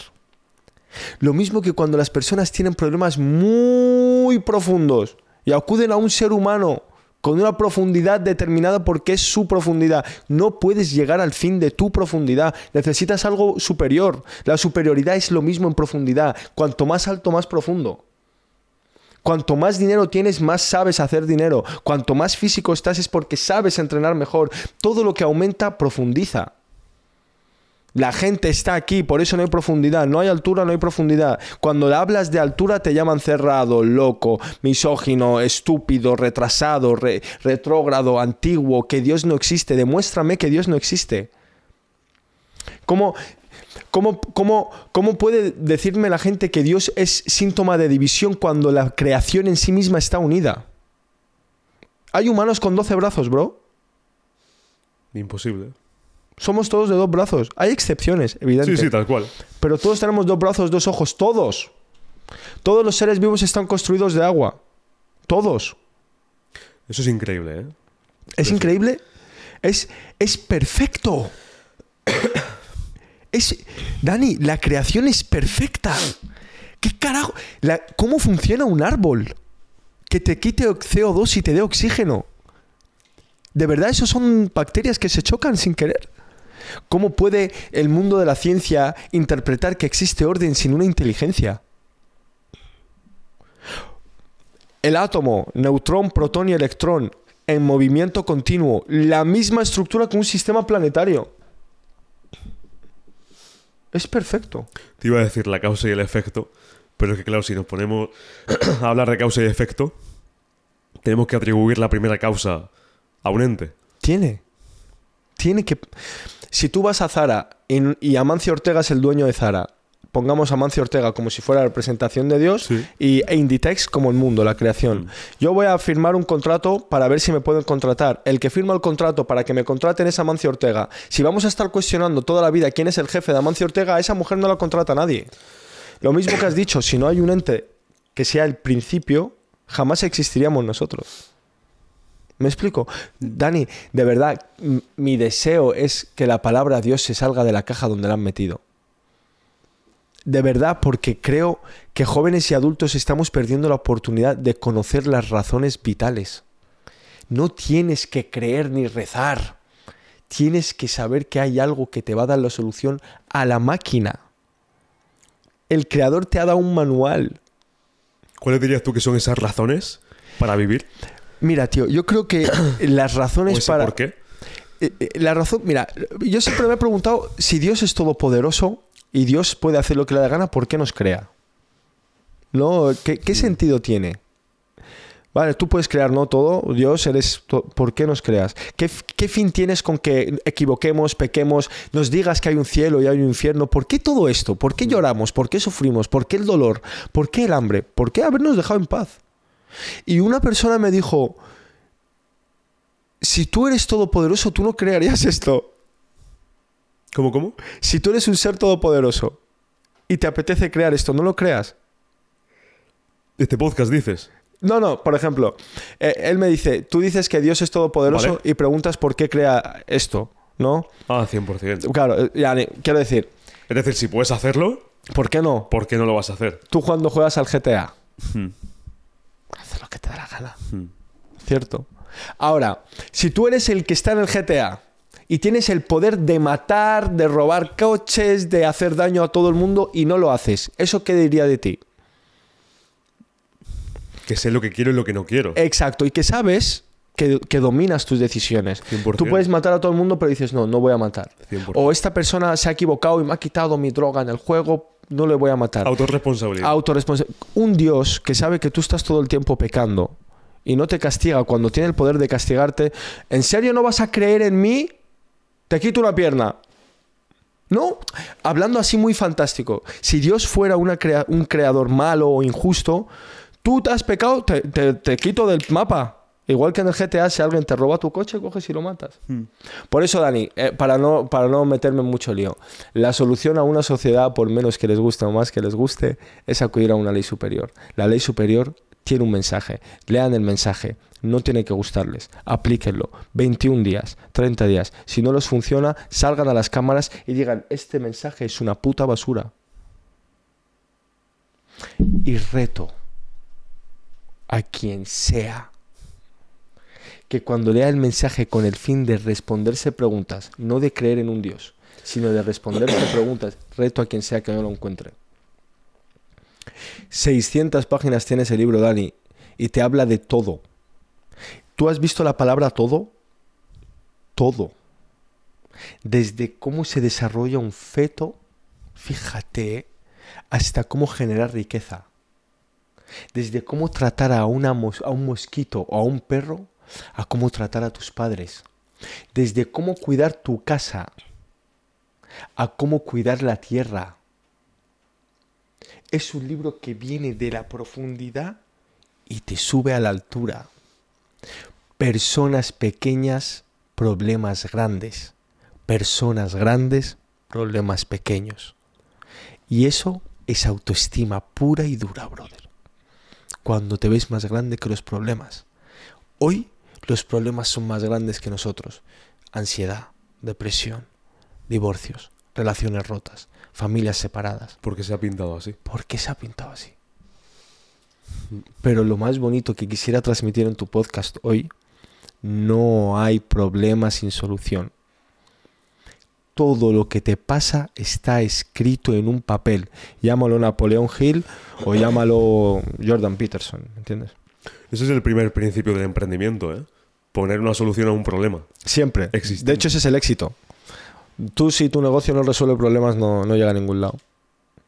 Por ejemplo, Pedro inició la pollería, una máquina, Un saludo, Pedro.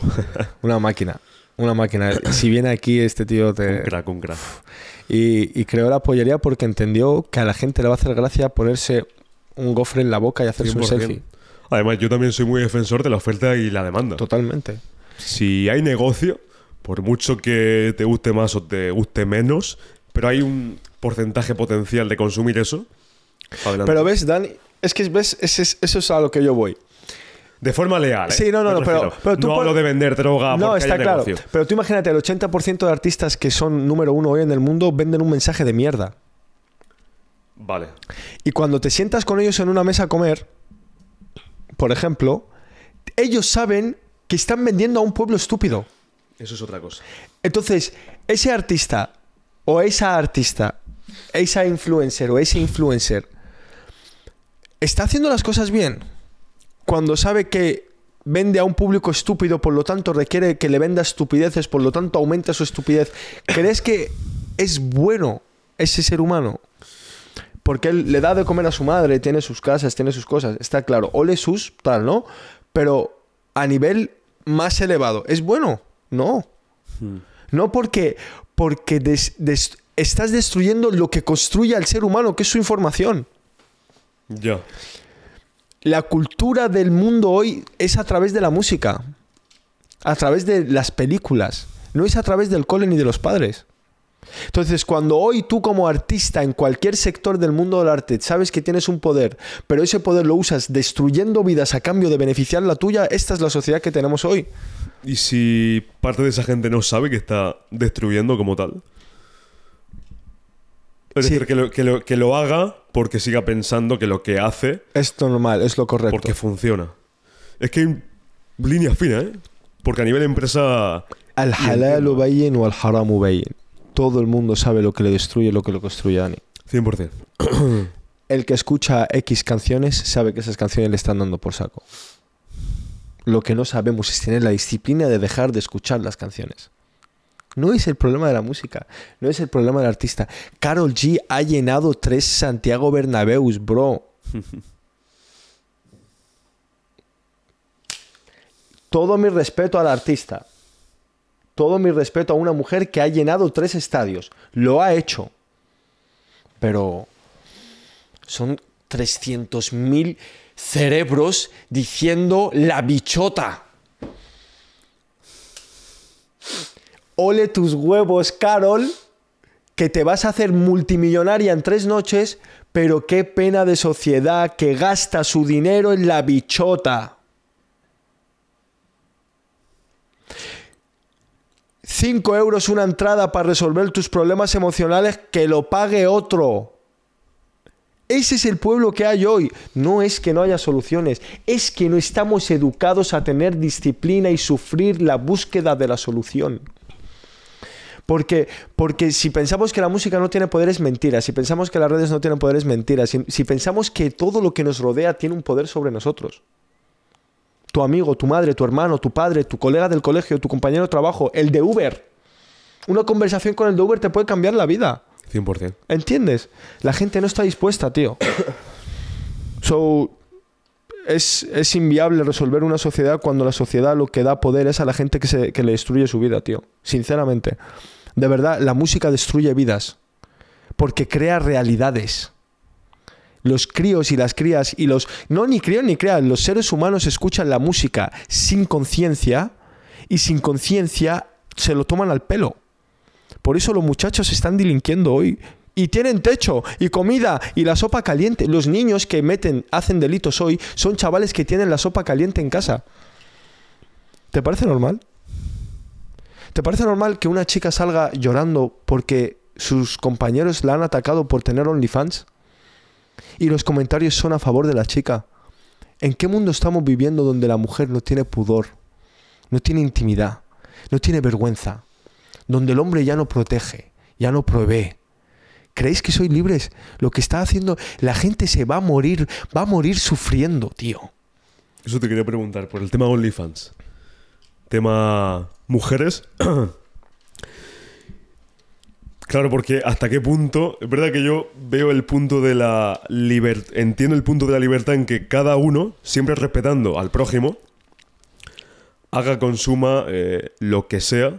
No hablo de drogas, hablo de, Sí, sí, sí. de lectura, de cultura, de música. Todo siempre y cuando no influya o perjudique a una tercera persona.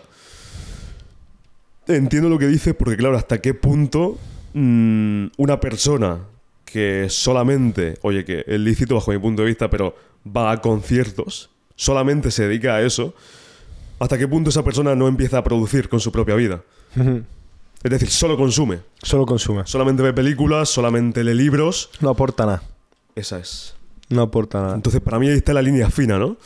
Y luego el tema OnlyFans, sí que es cierto que yo, por ejemplo, yo no soy. Yo no promulgo que la gente ni vea porno, ni porque al final le está dando poder a una realidad inexistente. Correcto. Es decir, estás en un móvil, no en la realidad.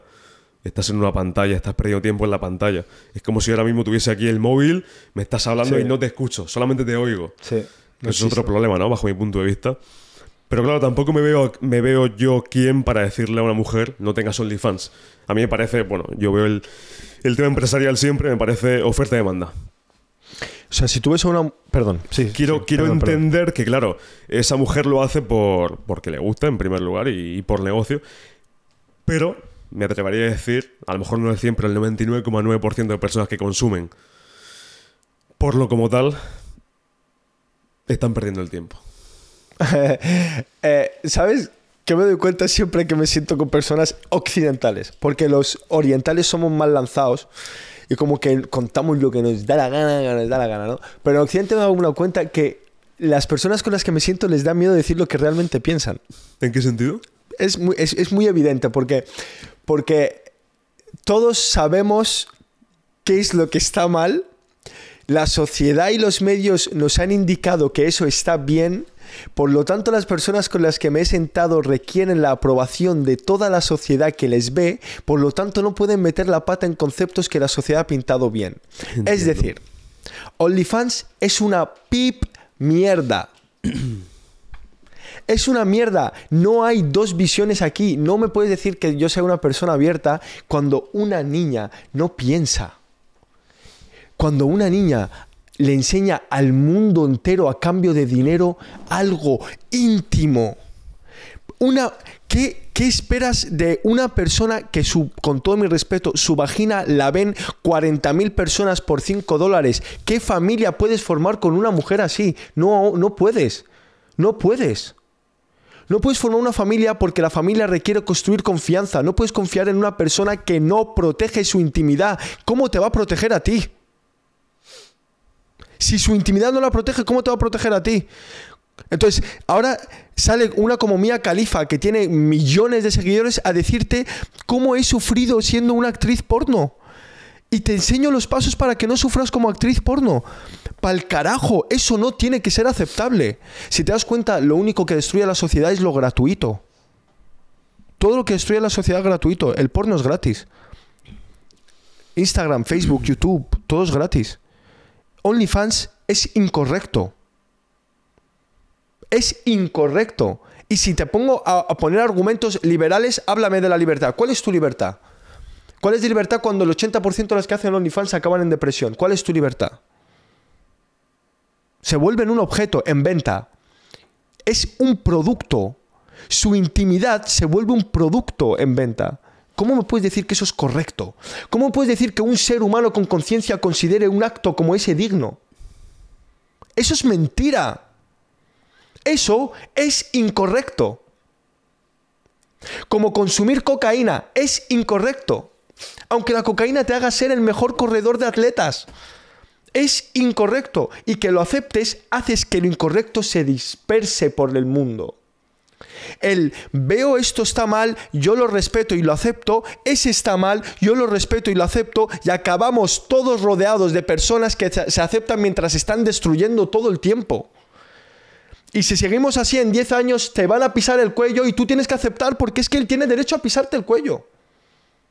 Y la libertad es libertad mientras no afecta a un tercero, es mentira también, porque el efecto mariposa funciona en el ser humano. Yo te doy una galleta hoy y a lo mejor tú a mí no me la devuelves, pero la rabia la acumulas si le das una galleta a otro. Claro que sí. Y si robo en el Carrefour no te afecto a ti, afecto a un hombre muy alto, muy arriba que tiene un negocio grande. Claro que a ti no te afecto, pero a alguien afectan tus errores, siempre. Aunque lo hagas en tu soledad. Tus errores en soledad afectan todo lo que va después. La base de la conversación causa-efecto. Todo tiene un efecto. Lo que haces a solas y lo que haces en público. Y es hora de que las personas desarrollen conciencia para que nos pongamos de acuerdo en qué es correcto y qué es incorrecto y nos rijamos por un valor, porque si no, esta es la verdadera división. Esa idea de libertad de que cada uno tiene una visión es la verdadera división. El ser humano nace y muere.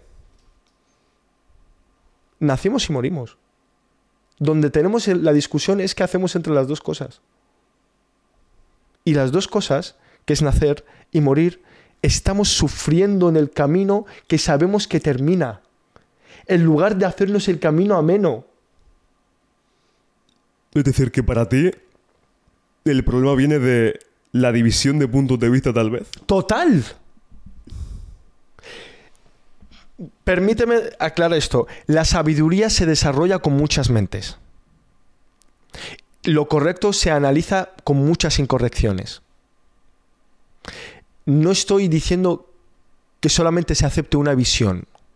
Estoy diciendo que todas las visiones se junten en un beneficio común. No puedes conseguir un beneficio común con leyes creadas por humanos con intereses individuales. Entonces, lo que quiero decir es, la división se produce porque las visiones las lideran humanos sin interés de beneficio común. Quiero entenderte, ¿eh? Estoy ahí procesando. Yo a mí, mm, como te he dicho, me veo como... A ver cómo me explico. Por ejemplo, habrá muchísima gente, muchísima no, mm, del 99,9%, que verá esto y, y dirá, hostia, vaya mierda, ¿por qué Dani hace esto si a mí no me gusta? Es decir, si yo eso lo traslado en el tema OnlyFans y digo, vaya mierda, ¿por qué esta chica hace esto si a mí esto no me gusta? ¿No crees que a nivel de comparación es lo mismo todo? ¿En No sé si me explico. No, explícate mejor. Por, por- En la oferta y la demanda, por ejemplo, alguien ve, lee un libro y lee un libro porque le gusta. Vale. Pero a ese libro le gustan a 200 personas. Pero a mí no. Y al igual que a mí no, hay 500 más que tampoco le gusta. Ese libro no es mejor o peor porque a esas 500 personas no le guste, sino porque hay 200 que lo leen. Vale. Vale. Y no quiero, no quiero, no baso este argumento en, no, porque hay gente que consume droga, la droga es buena. No, eso no. No, porque yo, por ejemplo, Pero ¿por qué eso no? Y en OnlyFans puede que sí. Tal vez sea porque tengamos, al menos yo tenga en mi pensamiento, de que lo que perjudica la droga a nivel físico, a nivel biológico, es peor que el porno. Que puede ser que tenga que estudiar, que no lo he estudiado, pero lo- los efectos son eh, Brutales. mierda, tenga que estudiar cuáles son los efectos reales del porno. Me hablaba aquí antes de comer natural, 100% de acuerdo. Es decir, el año pasado me hice un análisis de sangre. Ok. 2022 me hice un análisis y me sacaron falta de vitamina D, eh, no tomaba el sol, no comía carne normal, es decir, carne al punto. Yo como carne al punto. No comía tan natural. El año pasado me volví a hacer ese análisis, comí más huevos que nunca. Ok. De enero a mayo como 500 huevos. Oye. Tres huevos por la mañana. Uf, madre. Montonazo de carne. ya eh, ves. eh, 2023 ha sido un año que le he metido mucha caña al físico y Qué lo sigo sano. haciendo. Y he comido muy natural. Eso que te dicen que no puedes comer porque tal, no me sacaron nada. Tomé el sol, el mejor análisis de mi vida. El año que más he corrido y que me he reventado. Eh, me hice un, un electro increíble. ¿Tú eh, te dedicas en verdad a correr? ¿Te No. gusta el footing y eso? No, o- pero ahí... No, no me ha gustado nunca. Lo hice porque no me gustaba. Qué crack. Lo Qué hice crack. porque, digo, me tengo que disciplinar. ¿El, el halcón representa algo de esto? El halcón representa el 1%. Los pájaros vuelan entre ellos, están abajo, el halcón vuela solo. Sí, señor. Se ¿Y eleva. por qué fuerza y honor? Fuerza y honor, esa es buena, ¿eh? Porque cuando uno ve el cartel así siempre dice, wow, fuerza y honor. ¿Por qué? Muy militar, ¿eh? Sí. Yo entiendo la vida, quiero entenderla como...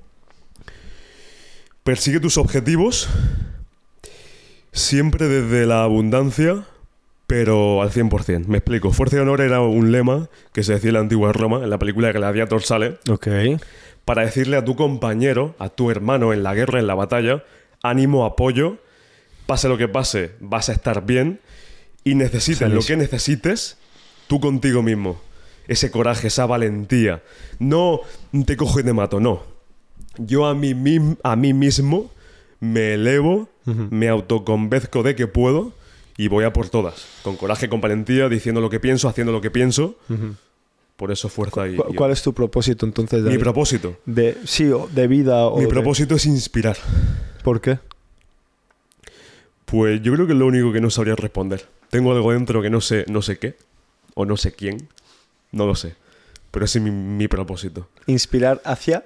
Hacia la mejora, la mejora personal, ya sea ayudarle a alguien a cambiar su físico. No soy entrenador, no tengo ningún curso. No, pues si tienes un curso no pasaría nada. ¿eh? Que ahora Pero- la gente no, va no, a escuchar y va a pensar que estoy en contra No, de los cursos. No, al revés. Yo te he entendido, ¿eh? Estoy a favor de los cursos que tengan una intención Te buena, nada más. ¿sabes? Pero inspirar desde un punto de vista de autoridad. Es decir, predicar con el ejemplo. Buenísimo. Te ¿Dónde- obliga a exigirte. ¿El qué? Te obliga a exigirte, te 100%. obliga a mejorar. ¿Cómo le voy a decir a alguien que cambie su cuerpo si yo no he cambiado el mío o no Exacto. trabajo en cambiar el mío? Y ese es mi propósito, ya sea a nivel físico, a nivel personal, a nivel económico. El día que yo diga, oye, ahora tengo el punto, eh, la autoridad para... Perfecto. O sea, que tu propósito es inspirar. Ah, pues conectamos en el propósito. yo creo. Sí. Sí. Aunque yo hay, hay muchas veces que sueño con ser presidente. No sé por qué. ¿Sí o qué? Sí. De hecho, algún una- país en concreto? En España, España. Ah, pues- ya digo, un árabe gobernando España, el. Andalus otra vez. No, pero sí, ah, me había puesto así como una meta en su momento de 2032.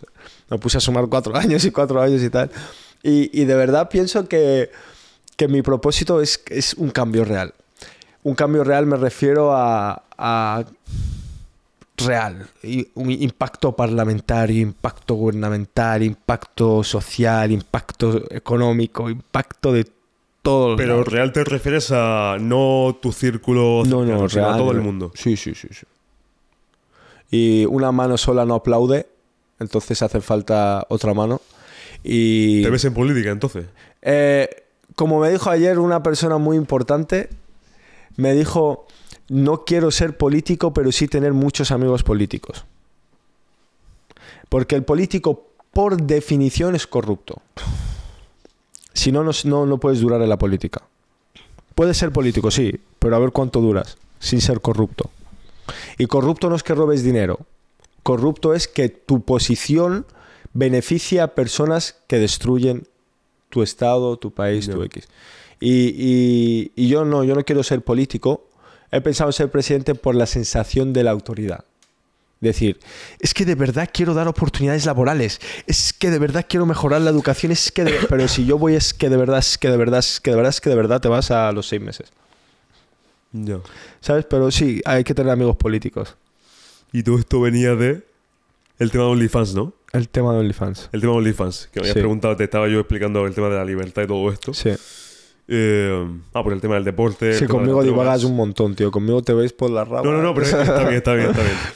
El tema de las drogas, eso tal vez yo reconozca que. No, tal vez no. Que el prejuicio de la droga sea peor que, que el porno. Exacto, exacto. Pero que puede ser similar. Pero mañana, si los mismos medios que venden OnlyFans como algo bueno te lo pintan malo, mañana.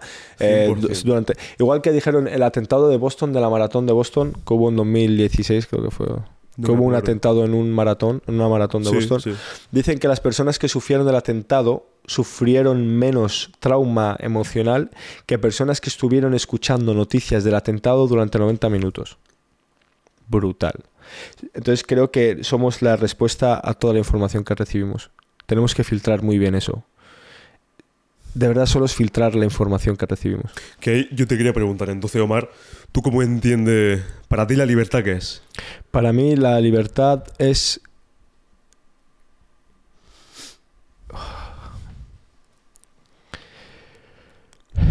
Para mí la libertad es la sensación de existir en base a mí.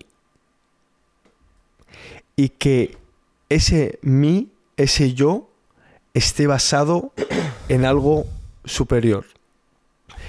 Soy muy pesado. Todo rato llevo a algo superior. Pues como estoy pesado, solo habla.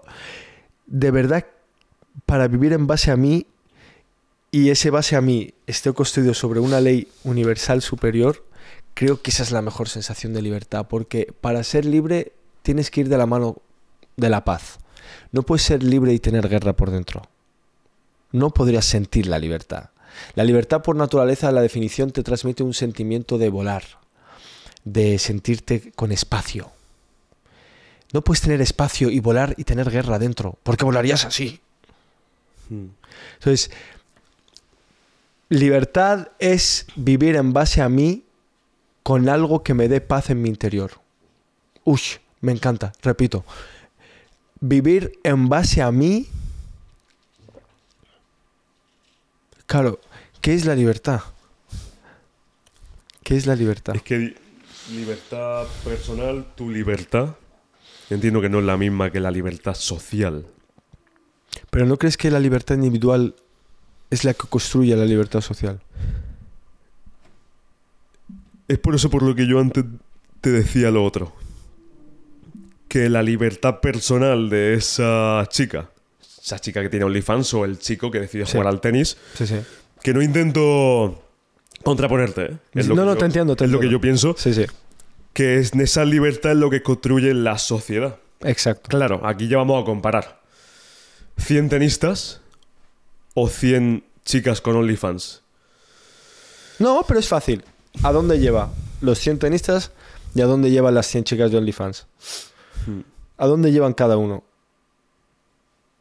Sí, ¿A dónde va a llevar una sociedad de OnlyFans? Porque tu percepción, bueno, tu percepción, tu punto de vista con el papel de la mujer y el papel del hombre se complementan, son iguales, no son iguales. Hay roces. Son perfectamente compatibles. Son exageradamente complementarios. Y la belleza de que seamos distintos es lo que hace que haya una evolución. ¿Cómo pueden dos cosas iguales evolucionar? Hola, hola. Adiós, adiós. Somos iguales. No, no, no. Hola. ¿Qué tal? Pero ahí sí que entran los puntos de vista. Se crea una... com- eh, ¿En qué sentido? En la diferencia, la diferencia se da también con distintos puntos de vista, distintas visiones. No sé La, la diferencia entre el hombre y la mujer no es por el punto de vista, sino por el rol que tienen como creación. Es decir, el punto de vista de una mujer es el hombre que se queda en casa y yo salgo a trabajar.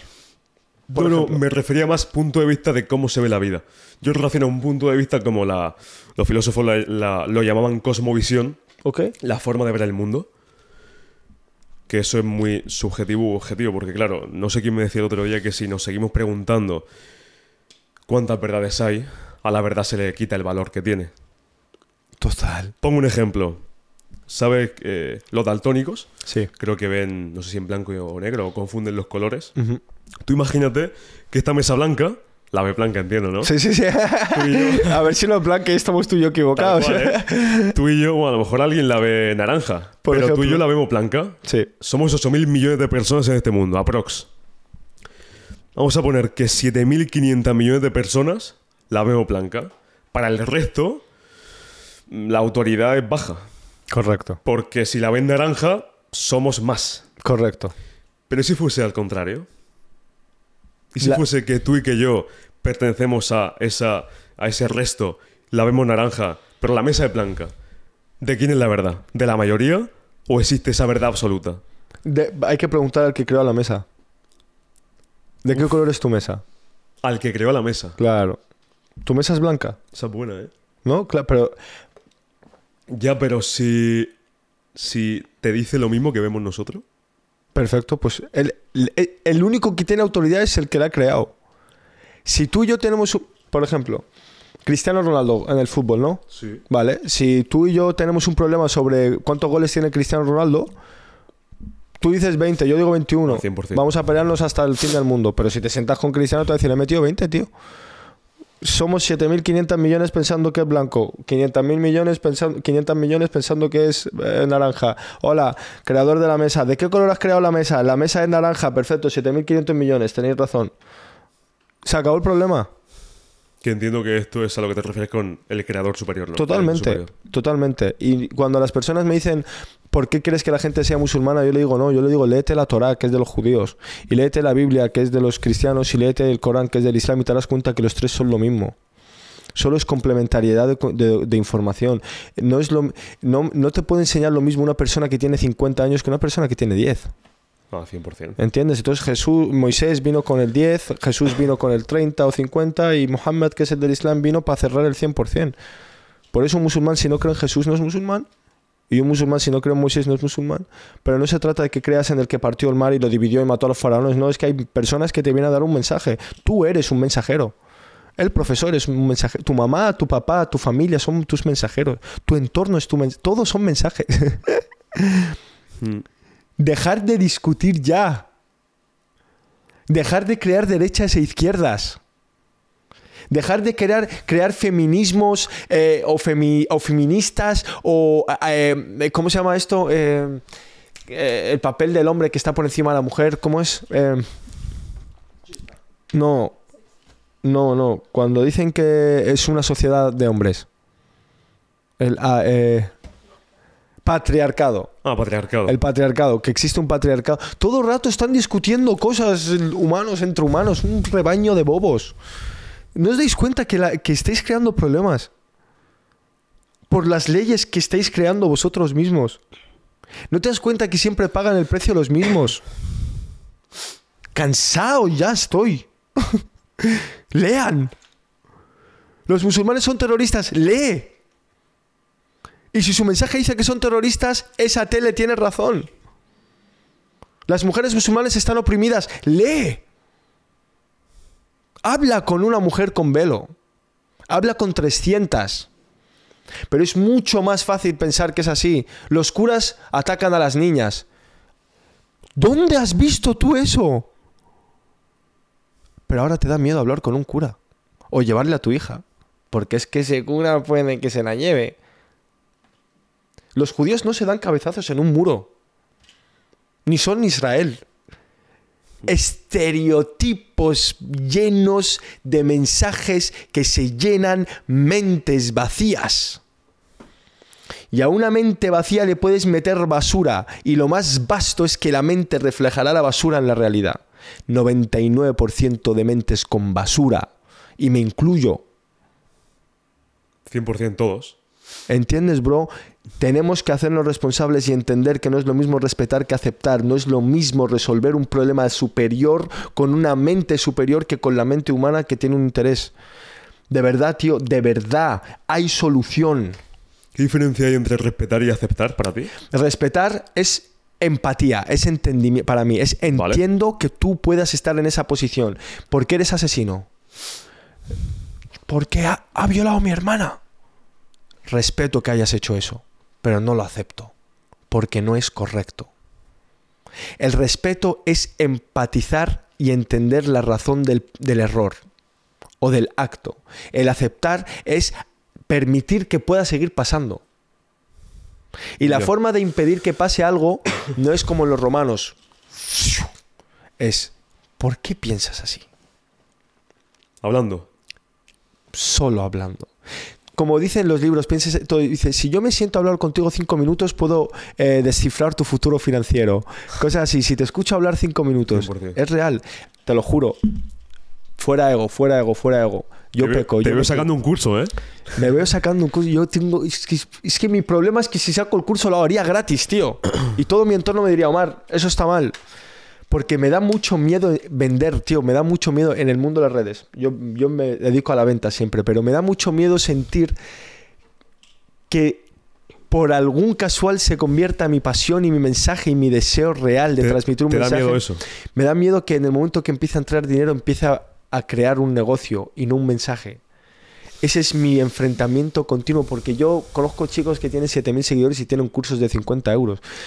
Patrón, que Dios me guarde del ego y, de, y de la chulería y de porque no soy nada, bro. Pero si yo saco un curso y sé que aportaría un valor brutal. Pero brutal es, es que te voy a cobrar 5 euros el año si hace falta, pero cuando yo te vea en una videollamada sé que te he cambiado la vida. Y si te cambio la vida, no me pagues, pero ven y hagamos negocios juntos. You see, tú, que, tú venías de depresión y eh, eh, eres un- una persona que le encanta emprender, pero estás en depresión. Ven, que te voy a sacar, te voy a enseñar y emprendamos. Ese es mi negocio, esa es mi plata. Pero tampoco puedo vender un curso y no respetar en mi tiempo. El tiempo que yo me dedico a estudiarlo, a grabarlo, el material, las personas que hay detrás de la cámara. Eso cuesta dinero. 100%. Entonces, si yo cobro el curso es para poder desarrollar el mensaje. Hay un conflicto ahí entre Y que yo al y mi- final es como todo, ¿no? Acabarías bajando el valor de algo que otra gente ha hecho Sí. y que cobra también por, por eso. Que no quito que 100% Sí, sí. hay gente que ve, te cobra por porque te cobra, ¿no? Y esa, esa es otra línea fina, ¿eh? A nivel de negocio, todo lo que estamos emprendiendo, el cuestionarse, yo me cuestiono, oye, yo lo que hago aporta, yo en el mundo audiovisual y es algo, bueno, duro, duro no, la realidad. En el mundo audiovisual, me acabo de salir del tema, pero bueno, No, no, al revés. Bro, estás vivo, tío. Expresa lo que te 100%, salga. 100%. Da igual. El, el vídeo no se entiende como una inversión.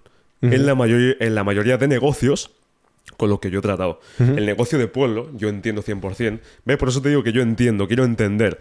Si yo tuviese una panadería, una panadería donde la venta, el negocio, es a través de la venta de pan o de una serie de pasteles o lo que sea, y tengo 75 años, me viene un chaval que me dice, oye, esto te va a ayudar a promocionar. Claro, yo me cuestiono, oye, ¿de verdad me merece la pena pagar esto por promocionar?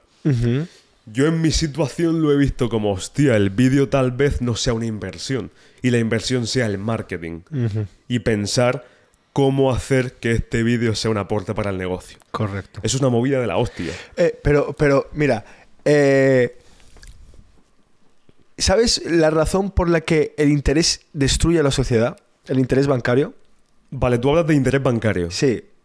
Y es justo lo que tú estás diciendo. El interés bancario destruye a la sociedad porque te vende el dinero a cambio de dinero. Mm. En el Islam es prohibido el interés por una, so- por una de las sencillas razones, porque tiene más de una, pero es porque el dinero es a cambio de un aporte de valor. Vale. Yo te doy 100.000, el interés bancario es devuélveme 120. No me importa un carajo lo que hagas con los 100.000. El interés, si lo quitaras y dijeras, ¿quieres 100.000 para qué? Para X. Este, eh, ¿quieres una casa? Vale, compramos la casa. La casa es el valor de los 100.000. Lo que hace el banco es decirte, 100.000 es te vendo dinero, dame dinero. No se aporta ningún valor en la sociedad. Entonces, cuando tú me dices, ok, Omar, la- las cosas tienen que aportar un valor, no puede existir nada que produzca nada si no aporta nada. 100%. Va, que es muy básico, tío. 100%. ¿Te das cuenta que todo lo que rige la sociedad es muy básico?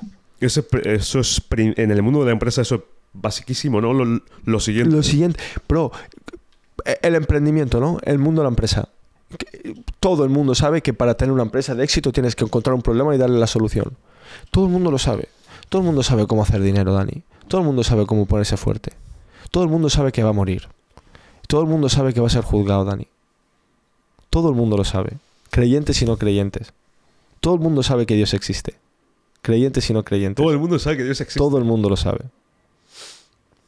Todo el mundo. ¿Por qué? ¿Por qué? Porque es, es, es el alma, tío. ¿Para ti el alma qué es? El alma es, es, es el... so- si lo vemos en un sentido literario, definición, es el soplo de quien te ha creado. Es como el... uf, ese airecito de quien te ha creado. Es, Es lo mismo que es como la firma. Es como espíritu. como espíritu. Sí. Es como la firma de un artista sobre un cuadro. Es decir, que para ti el alma va primero, ¿no? Siempre. Si yo te quito el cuerpo hoy, ahora mismo te lo quito así, tú me vas a seguir escuchando, vas a seguir sintiendo hambre, vas a seguir soñando. Todo, es- todo, todo lo que te rige está en el alma. Si yo te quito el alma y dejo el cuerpo, no existes. Por eso no tiene sentido alimentar el cuerpo ignorando el alma. Puedes tener el físico más tocho y ser el divo más divo Pues 100%. que cuando tengas un alma vacía no sirve de nada. Te das cuenta que todos los artistas terminan sus carreras y dicen, ahora quiero conocer a Dios a buenas horas canto, cabrón. Lo han hecho... todos. Daddy a- Yankee, a Farruko, Daddy Yankee. Farruko. ¿Eso por qué crees que es? Eso es para destruir la imagen de Dios. ¿Sí? Claro, bro. ¿Cómo, ¿Cómo puedes decir hablar de Cristo cuando en tu fiesta estás vendiendo alcohol, droga y condones? ¿Cómo puede un artista que te está vendiendo lealtad? Prrr, vamos a disparar, la lealtad, vamos a matarnos, venganza, droga, y he pasado los kilos por el mar y lleva una cruz colgando. Un niño, una niña, un hombre, una mujer ve a un drogadicto diciendo vamos a matar con cadenas y esto, lo- el mensaje de Dios y Dios me bendiga, pues yo también hago voy a matar, voy a robar porque Dios lo acepta. Cuando Dios no acepta eso. La Navidad es la mayor estafa de la historia occidental. No tiene que ver con Jesús. Y el cristiano que celebra la Navidad y va a la misa del domingo sabe que Jesús no nació en Navidad. Y que no nació en invierno. Y cuando lee su Biblia dicen que el ganadero estaba con su ganado en el campo. Un ganadero no está en invierno con su ganado en el campo. Imposible.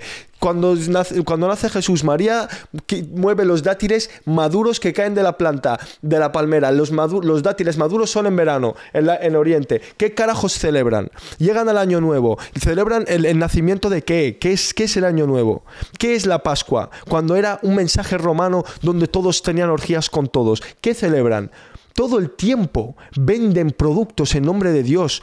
Todo el tiempo se conquistan terrenos en nombre de Dios. Todo el tiempo matan en nombre de Dios. Todo el tiempo roban en nombre de Dios. Musulmanes, cristianos y judíos. No es de los cristianos, porque van a decir, ¿y qué? ¿Los musulmanes sois unos santos? No, es, hay musulmanes malos. Claro que sí. Por eso es hora de estereotipar todo, sacar todo de donde está y decir, el musulmán es malo, ¿por qué? ¿Cuál es su mensaje? Lo leo. El cristiano, el cura puede hacer... ¿Qué? Eh, ¿Cómo un cura no puede tener mujer?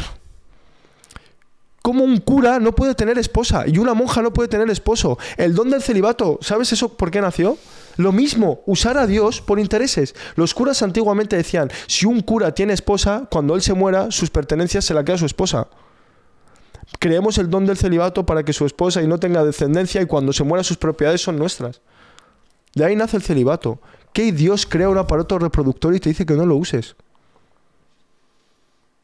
You see? ¿Por qué las monjas visten como visten y el resto de cristianas no?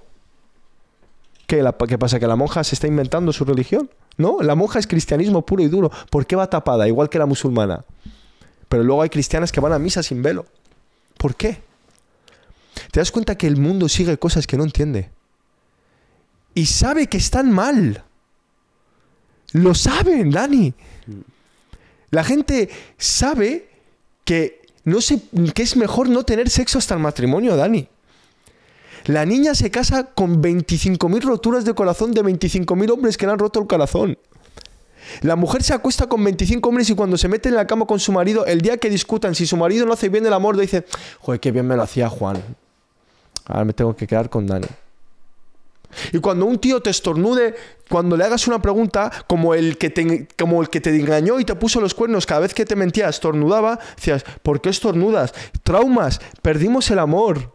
¿Qué es el amor para ti? El amor es continuo crecimiento. Bro, el amor es, es conocerte tanto que puedas ser capaz de hacer crecer sin límites a una persona sin esperar que te llene nada porque tú ya estás lleno. El amor es conocerse y hacer crecer a la persona que des ese amor. Es decir, quererse a uno lo suficiente para poder dar. Como para aceptar, no esperar nada de nadie. Correcto. Y tú aún así seguir dando. Correcto. Vale. Correcto. Y eso es lo más duro del amor también.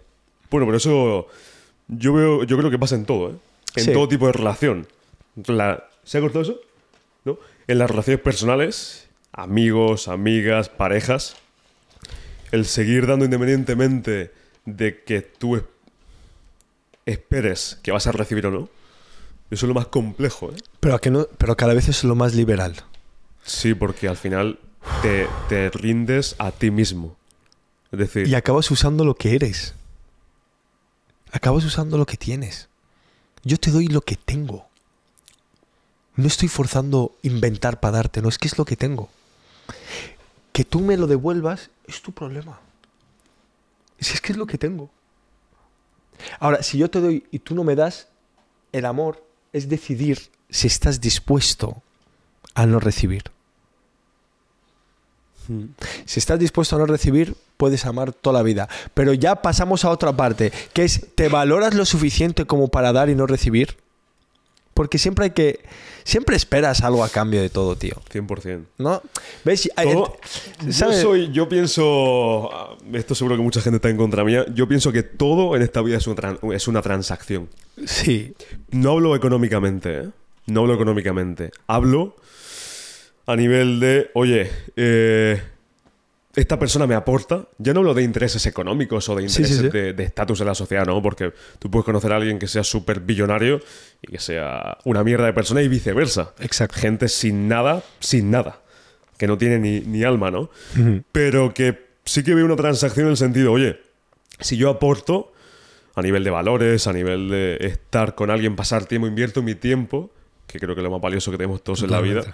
Esta persona me aporta a mí y ahí la transacción para mí. Es decir, tú en la balanza personal, tú te pones primero y después, bueno, entiendo que primero va... Va Dios, Vale, siempre. vale. Después tú Después yo. y después Después familia, hermanos... diría, fíjate, ¿eh? las personas que amo. Independientemente de la sangre.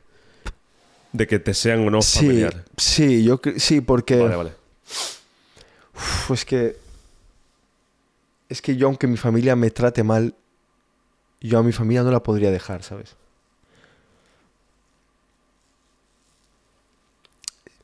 Pero es que es necesario que vaya yo antes, ¿Por qué? porque si yo no estoy bien, ¿cómo aporto? 100%.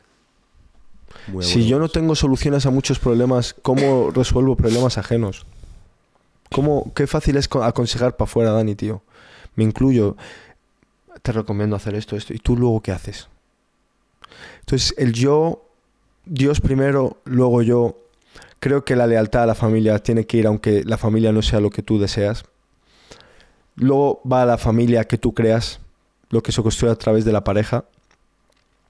Y luego van los amigos. Yo no tengo amigos. Y el que vea el podcast va a saber, yo no tengo amigos. Un amigo que yo llamo, yo no tengo. ¿Qué significa la palabra amigo para ti?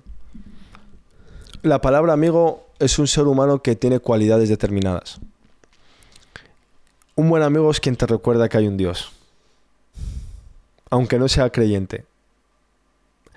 Un amigo es quien te corrige cuando te equivocas. No te hace la pelota. Un amigo que está contigo cuando celebras igual que cuando te caes. Porque un buen amigo celebra el éxito. Muy pocos amigos te desean el bien. Un buen amigo es una persona que si comes con él en la misma mesa no te traiciona. Nada. Y un buen amigo es que quien contigo supera los dos deseos más fuertes del ser humano, que son las mujeres y el dinero. Un amigo que cumpla estas cosas tú puedes dormir tranquilo. Pero fíjate Dani, ¿eh? Un amigo el primer pilar es que te recuerde que hay algo por encima. Si tu amigo te aleja de la idea de que tú puedes con todo, o sea, te aleja de la idea de que hay un ser superior, de que tú puedes con todo, como dice un verso, relájate chulo, que no tienes el tamaño de las montañas ni puedes partir el suelo con las manos. Y eso es un verso del Corán que la gente pinta de feo. Dice, no vayas por la vida chulo o arrogante porque no puedes tener el tamaño de la montaña ni partir el suelo con la mano. Un ser humano gángster, Al Capone, Pablo Escobar, le da la gripe y no se mueve, bro. Fuck. El hombre más buscado, el hombre más temido, le da una gripe y no se mueve de la cama. ¿De quién es el poder? No es del hombre. ¿Cómo puede ser que el hombre más temido del mundo se vaya para el carajo con una bala? 30 céntimos te quitan todo el poder. ¿Cómo puede ser que nos enamoramos de cuerpos cuando una mujer tiene el poder de 100 hombres y nos perdemos la experiencia de descubrir lo que esconde la mujer a cambio de lo que muestra ¿Te refieres a su interior, no a su exterior? interior? Los hombres ya no venden valores, venden cadenas, coches. Las chapeadoras o chapeadoras, las chicas que buscan hombres para que les paguen. ¿Dónde está para ti ahí el punto de el materialismo? No, no, no puedo ser tan No, pero me refiero de mm, de atraer a gente por lo que tienes y no por lo que eres. Bro, mira, no puedo vivir en mi fantasía pensando que lo, que lo de fuera no es... O sea, no hay una segunda oportunidad para una primera impresión. Las personas tienes que entender que yo para tú para sentarte conmigo, si yo no hubiese hecho contenido, yo no te importo. ¿Me explico lo que te quiero decir? 100%. Y vamos a ser claros, ¿no? Sí. Y cuando- Eso es lo que yo me refería con Sí, ¿sabes? transacción. Claro que sí. Pero independientemente, a que quede claro, eh, es porque también hay un hay una conexión. Hay una conexión, hay un está feeling. claro, está claro, pero si esa conexión, 100%. pero si esa conexión la tenemos tú y yo en un bar, tú no me invitas. No, no, a un podcast. 100%. Y, y, y, y, y- y obviamente, Y si esto tampoco existiese, tampoco. es que no- Exactamente. No, se da, no se da. ¿entiendes? O sea, 100%. que hay, hay un interés, hay, un- hay una cosa ahí. Entonces, eh,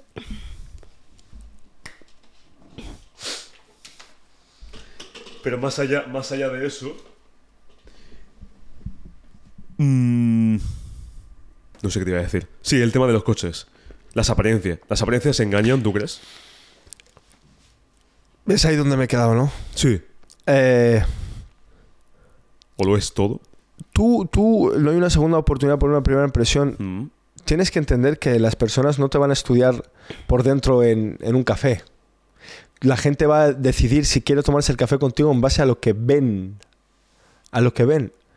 Las apariencias no engañan. Desde mi punto de vista, las apariencias engañan, no engañan. Tú si ves a un tío eh, que, bajando de un Lambo, a lo mejor no es rico, Hmm. pero sabe ese mundo. Hmm. Y si ves a un tío en un parque con una botella de cerveza, a lo mejor no es un borracho ni un yonki, tiene un mal día, pero conoce ese mundo. Las apariencias no engañan, las apariencias son un porcentaje de representación de lo que tú te puedes encontrar. Muy de acuerdo. ¿Sí? Entonces, eh, el problema está en, en que ahora la, la sociedad vive De apariencias. aparentando. Y entonces, cuando vas a ver el porcentaje por encima de lo que tú ves, no hay nada. No hay nada. Los chavales van con coches alquilados, brother. Y quieren aparentar que son suyos. No, luce el coche alquilado. No pasa nada. o el coche que tengas. O el coche que el tengas. Citroën Sara de hace 30 años. Amén. Es tuyo. Es tuyo. Bill Gates y toda esta gente fuerte va con camisetas que no saben ni qué marca llevan y visten todos los días lo mismo. Eso para mí es riqueza. Están pensando en Marte, bro. ¿Me entiendes? que- Eh, Bill Gates, bro, se sienta con su nieta, que eso es una cosa que salió, se sienta, ella eh, compra un helado, eh, le dice que el helado vale 5 dólares, la nieta le dice deja propina y le dice no, la propina son literalmente 30 horas, 30 minutos de mi tiempo. Esto, la niña le dice por qué al hombre más rico no da propina y el hombre más rico dice no, es que la propina tiene un precio, tiene un tiempo. Y es Bill Gates. Y luego los pobres nos sentamos y yo soy de los que no tengo dinero y me siento y digo, no, lo pago yo. La típica broma que salen de los árabes. Los cinco no tienen para comer y los cinco quieren pagar. ¿No es verdad? Hmm. ¿Por qué? ¿Por qué? ¿Por qué si una persona no tiene se ve mal? En vez de ayudarle a- o, o ver hacer como tiene. ¿Por qué? ¿Por qué aparentamos y no llenamos lo que nos da la apariencia? ¿Tú quieres un Lambo? De puta madre, tío. Trabájalo. ¿Qué tienes que hacer para llegar ahí? Ya está. La gente se hace rica muy fácil, tío. Es que me es frustrante. Te iba a decir, me estabas hablando de Mark Zuckerberg. Esto lo hablan los filósofos. Yo me baso, me baso en, en la filosofía. No sé si has leído sobre estoicismo, ¿te suena? Que sí, he escuchado. sí. Es muy viral ahora mismo. Sí, Pero también te recomiendo que, que leas, ¿eh? Que te, te va a gustar, ¿eh? estoy seguro. Te recomiendo exactamente Meditaciones de Marco Aurelio. Vale. Marco Aurelio, bueno, eh, si te suena, fue emperador romano. Y ese libro no es un libro escrito para la gente, es un libro escrito para él. Ok. Él escribía en su idioma, eh, decir, oye, esto que interpreto es así. Por eso es difícil de entender. Claro, porque está hablando para sí mismo. Exactamente, exactamente. Entonces los Vale. filósofos tenían un principio para hablar de... Tú puedes ser muy rico, pero no necesitas. Era Séneca quien decía que en la austeridad, Austeridad, el ser austero, ahí está la verdadera riqueza. Y no es más rico el que más tiene, sino el que, Que menos menos, necesita. necesita. Eso es muy real. Y la austeridad habla de ello, de tú puedes tener 25 mil millones y el no necesitar. Es decir, no atribuir el hecho del dinero a lo material ni a, la a los grandes lujos. Sí, que no es la cantidad lo que determina la riqueza realmente. Exactamente. Pero te das cuenta que también El es, no necesitar. es que y también qué usas, cómo usas ese dinero. Y el ser feliz conduciendo un Citroën Sara. Exacto, pero también a- a- a- a- eh, ser feliz no es lo mismo ser feliz y, y- y agradecido que ser feliz y conformista. El Citroën Sara pudiendo, te- 100%. eh, claro, teniendo un Porsche, pues puedo ir a por el Porsche, 100%. obviamente. Y luego tiro el Porsche, no me importa, pero he ido el Porsche. Un consejo que me dio una persona que tiene mucho dinero y me dice, eh, lo más importante para que tú puedas eh, generar riquezas, uno es que gastes lo menos posible y dos, el ego del rico de verdad es haber conseguido que algo triunfe, no generar el dinero, sino saber que algo ha triunfado. Es decir, yo he empezado con coches y he triunfado, ya no quiero más dinero, he hecho un millón de euros, pero es que ahora quiero que triunfe un negocio de placas solares y cuando triunfe me siento mejor. Entonces, Validar el negocio. validar y la, sensaci- la, sensaci- la se- la sensación de sentirse realizado. Esa sensación es de paz, eso es felicidad. Cuando ayudas a una persona a subir una bolsa al bus o cuando le ayudas a le abres una puerta, es una tontería, es un detalle, pero te sientes lleno. Hay que se- sentirse realizado, tío. Es lo más bello. es Porque más bello. para ti, eh, veía en un podcast que la, decías que la felicidad, la felicidad no, no existe para ti. Yo pienso que no existe. ¿Por qué? Porque, porque la felicidad es un estado eh, eh, salteable. ¿No? Hoy 100%. Exacto. La felicidad. Es que, ¿qué es la, es que, ¿qué es la felicidad? ¿Cómo defines la felicidad? Momentos. ¿Cómo consigues la felicidad? Si preguntas esa pregunta de cómo consigo la felicidad, automáticamente te vas a lo que te venden los medios de la felicidad. Pero si tú que entiendes de filosofía, ¿cómo definirías felici- felicidad? Para mí, para mí la felicidad es un balance. Un balance. Un balance, yo antes confundía felicidad por alegría, ¿Vale? que nada tiene que ver. Porque eh, según los estoicos, según los estoicos y según la biología humana, un día estás Vale. aquí, otro día estás aquí. Correcto. y así sucesivamente.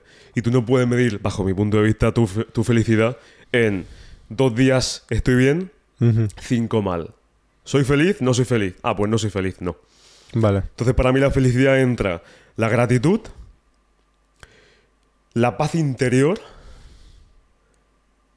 y sobre todo eso, paz interior. ¿Ves? Estar bien con uno mismo. Ahí está. Pues entonces no buscas felicidad, buscas paz. Sí. Y orgulloso. Como tú has dicho, oye, esto funciona. Parece que sí. Me gusta más o menos, pero funciona. Funciona. Soy útil, estoy bien conmigo mismo y mi pequeño entorno. Ahí. Y si te fijas, lo único que te hace sentir bien es todo aquello que no te gusta, tío. te voy a decir por qué. Hacer deporte te hace sentir bien. ¿A- ¿Le gusta a todo el mundo? ¿Qué va? Vale. Hacer negocios te hace vivir bien. Lo hace todo el mundo. Beber alcohol te hace mal. Bebes alcohol. Todo es que yo hasta hay veces que siento hasta dónde va a llegar mi mensaje cuando todo el mundo sabe lo que yo cuento. todo el mundo sabe lo que yo digo. Yo, no soy, yo soy un genio, yo. Ahí entra el estoicismo, ¿eh? Haz lo que debes de hacer independientemente de que te guste más o menos. Y haz hasta que te mueras. Como dicen también en nuestra religión. Si se está acabando el mundo y tienes una semilla en la mano, plántala. No sé a quién le escuchaba. Con lo que tengas, haz lo que puedas. Exacto, exacto. Por eso cuando dicen, eh, Omar, cuando hablas de Dios, se supone que Dios te dice cómo termina el mundo. ¿Por qué sigues así si esto tiene que pasar sí o sí? Le digo, es que yo tengo una semilla en la mano. Porque yo voy a ser juzgado por lo que yo haga. No voy a ser juzgado por lo que ha pasado en la sociedad. Yo el día que me muera, no voy a decir, pues mira Dios, la verdad es que he dejado de subir contenido hablando de esto porque es que ya sabía que iba a llegar el fin del mundo. Y tú has dicho en tu libro que va a venir Jesús y que va a venir no sé quién y que va a pasar una guerra entre quién y no quién. Entonces, como yo sabía que todo eso va a pasar, pues lo voy a dejar. Y me va a preguntar, ¿qué has hecho con tu tiempo? ¿Qué has hecho con tu cuerpo? ¿Qué has hecho con tu dinero? Bobo aquel que piense que si todo se sabe que va a pasar, no, no seguir haciendo. Es como si sé que si sé que mis padres van a estar siempre. Cuando yo necesite les voy a llamar. Hasta que llega el día y que sabes que se van. Memento mori. ¿Te suena? Memento mori. Recuerda que vas a morir. Recuerda que vas a morir. De ahí el carpe diem. Carpe diem, sí, eso. Vive el momento recordando que vas a morir. Que es lo que le da valor a la vida. ¿Tú crees que la filosofía no menciona a Dios todo el tiempo sin decir Dios? Y eh, desde los negacionistas, ¿eh? hasta los filósofos negacionistas de una existencia de un Dios, ¿no crees que buscan siempre a Dios y en ciertos filósofos por su época no se podía mencionar a Dios, pero a medida que van avanzando la filosofía actual, se ve que Dios es la figura que rige todo sin decir su nombre. Hay muchos, hay muchos que lo mencionan, evidentemente. O sea, Platón y la cueva, ¿no crees que está hablando de la luz de, Dios? No es Dios.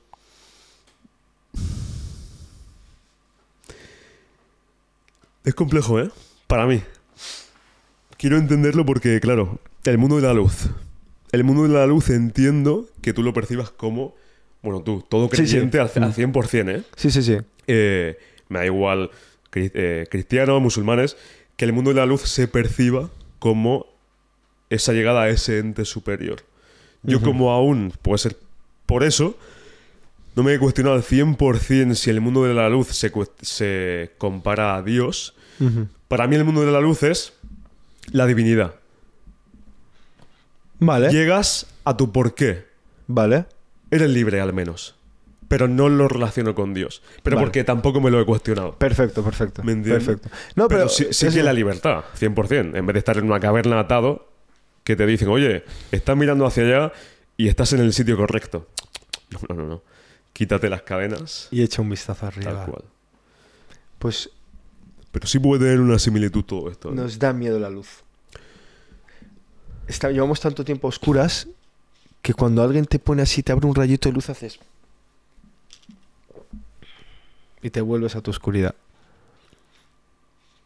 De ahí el miedo al éxito, que se habla tanto. De hecho, creo que la gente tiene más miedo a tener dinero que a no tenerlo. Uf. Dani da miedo tener dinero, tío. Por eso el dinero, como siempre dicen, es la expone lo que tú eres. El dinero solo multiplica, potencia lo que tú eres. Una persona mala con dinero es muy mala. Y una persona con dinero es muy buena. El dinero es la, la representación de lo que tú eres. Por eso cuando veo que, que el dinero compra material, no compra tiempo, no compra salud, no compra conciencia, no compra bienestar, no compra cosas abstractas, la gente no, no entiende el dinero. Yo gracias a Dios puedo fardar de que no soy un perro del dinero. Te digo, si yo tengo 20 euros y mis 20 euros te van a hacer sentir bien, si son mis últimos 20, yo voy a darte los 20. Hmm. Pero ¿cómo puedes ser tan tonto, tío? Si el tío de al lado tuviera los 20, no te los daría. Ya, pero yo los tengo.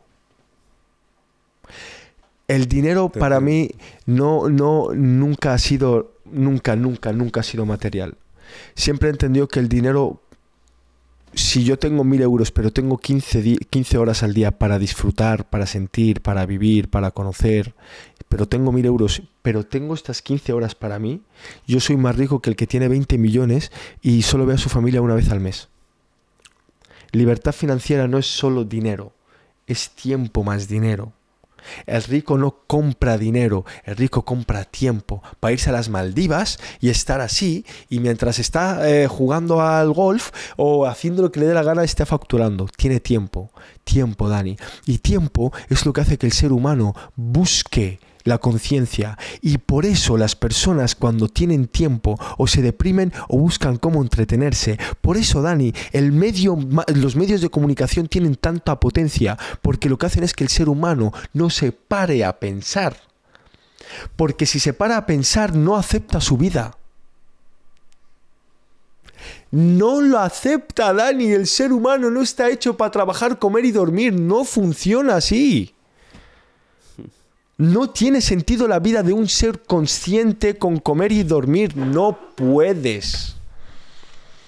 Por lo tanto, creamos esclavitud, que es el empleo. Y el empleado, que yo he sido empleado desde los 15, bro. Yo he sido el típico morito repartiendo kebab, te lo juro. Yo he trabajado en el repartiendo kebab, el morito del kebab. Yo sé lo que es ser un pero, empleado. orgulloso. decir. Pero la diferencia entre el yo me siento orgulloso porque yo mientras repartía el kebab sabía dónde iba. La putada es estar repartiendo kebab sin saber a dónde vas. ¿Me entiendes? Entonces, lo que yo quiero transmitir es, todo el mundo sabe que el empleo está mal, pero el empleado lucha para mantener el empleo que le hace daño. En vez de coger y después del empleo autoconocerse y autoeducarse para salir del empleo. ¿Entiendes, Dani? Todo el mundo tiene la solución. Todo el mundo tiene la solución. Pero ¿por qué la voy a solucionar? Ese es el problema. La solución es no pienses que porque traigas dinero a casa y ya está, has cumplido. ¿Qué has hecho con tu salud? ¿Has hecho deporte? ¿Has, beneficiado al medio ambiente? ¿Has ayudado a tu vecino cuando pudiste hacerlo? No se trata de comer, vivir y dormir, no.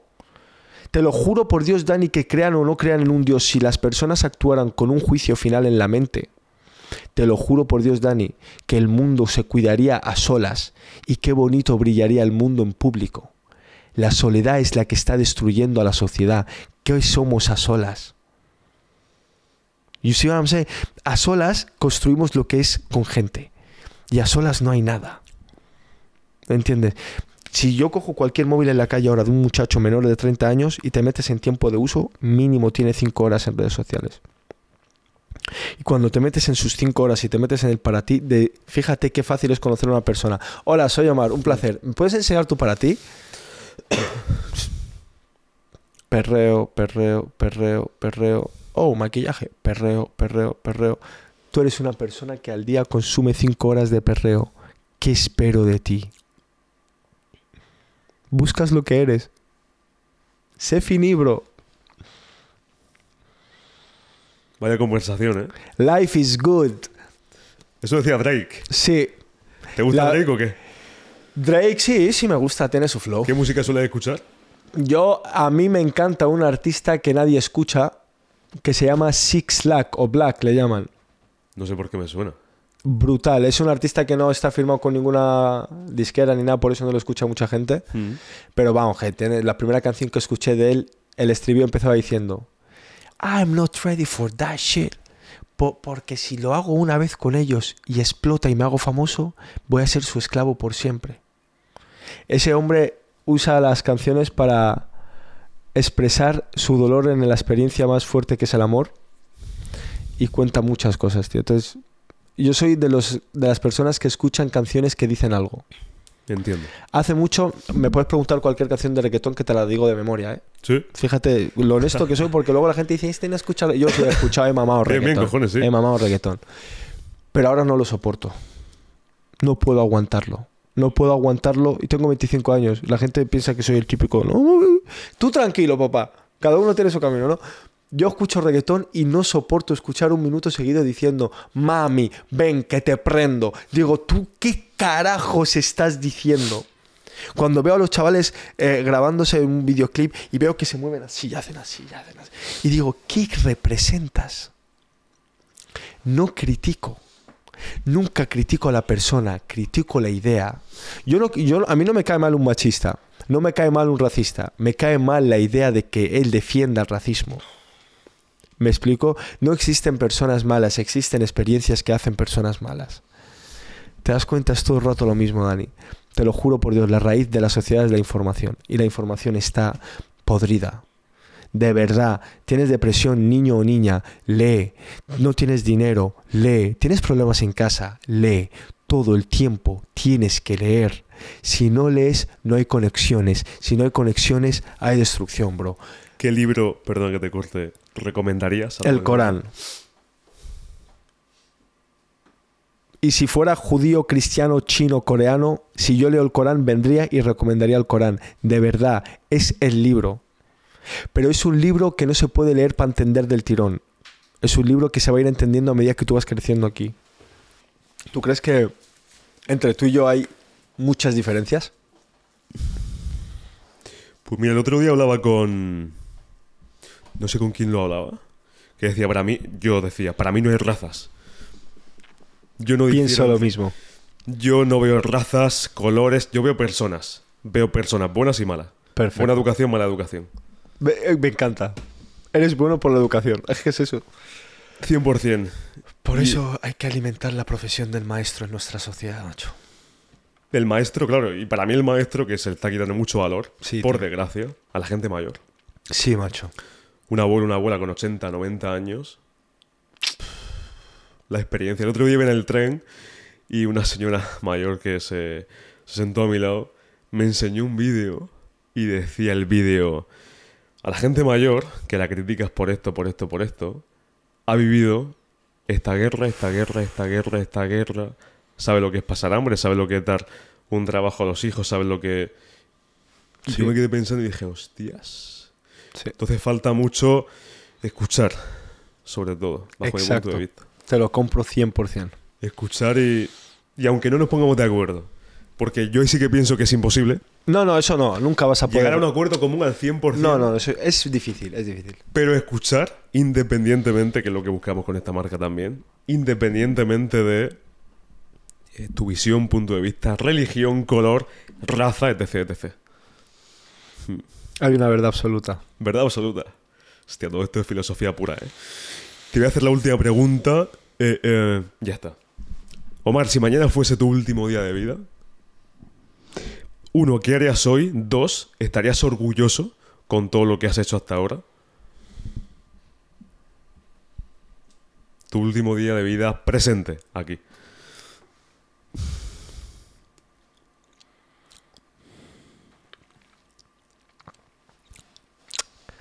Ay, Dani, Dani. Yo, si hoy fuera mi último día, me acercaría lo máximo posible a Dios. Con actos, ¿eh? No me metería en un cuarto a rezar. Con actos. Buscaría a todos los vecinos que haya conocido, a todos los amigos que haya conocido, mi familia, a todo el que le deba dinero, a todo el que le haya... Todo el mundo que yo haya pasado por mi vida, haría lo imposible para encontrarme con esa gente en ese día. Pedir perdón. Porque no me llevo nada, tío. ¿Sabes? Entonces necesitaría sentir que a quien haya perjudicado me haya perdonado. Y... Sinceramente, Dani, no me siento orgulloso de lo que he hecho hasta hoy. Mm, no, no me, no me iría satisfecho. Porque lo, lo más duro de, de la, del humano es sentir que puede hacer algo y no hacerlo. De hecho, es la definición de estrés. Sentir que puedes desarrollar algo y, y- y lo ves todo el rato pudiendo ser, pudiendo ser y no lo haces. Por eso no me siento satisfecho porque soy consciente de que tengo el potencial de crear cosas de 100 y estoy en 10, 120. Y lo peor es que pienso que es suficiente. Pero estás trabajando en ello, entiendo. Estoy trabajando en ello, pero no al 100% también. Por eso si me dicen, Omar, lo siento, se acabó tu game aquí en la vida, Ya. me jodería mucho, tío. ¿Pero eso tú crees que por el exceso de ambición que la gente emprendedora tenemos? ¿O Creo porque crees de verdad que hay algo más para ti que puede tú hacer? No, sería la sensación de, de arrepentimiento, tío. No es ambición, no. Omar, ha sido un placer, tío, de verdad. ¿Te ha gustado, no? Un, un- un sitio, un sitio para sentirse bien. Sí. Te felicito, de verdad. Fuerza y honor, ¿eh? Fuerza y honor, brother. Muchas gracias y como siempre digo aquí, aquí no tenemos la verdad absoluta, yo al menos no, no la tengo, tampoco busco tenerla, pero sí que la gente se cuestione el porqué de las cosas. Lo que lee, lo que consume, lo que ve, lo que no ve y a quien escucha también. Así que dicho hecho, Omar, muchísimas gracias Gracias a ti. a todos vosotros. Fuerza y honor como siempre. Hasta el próximo episodio. Bravísimo, tío. Brutal, ¿eh? Bravísimo, tío. Bravísimo. ¿Te ha gustado o qué? Me ha encantado.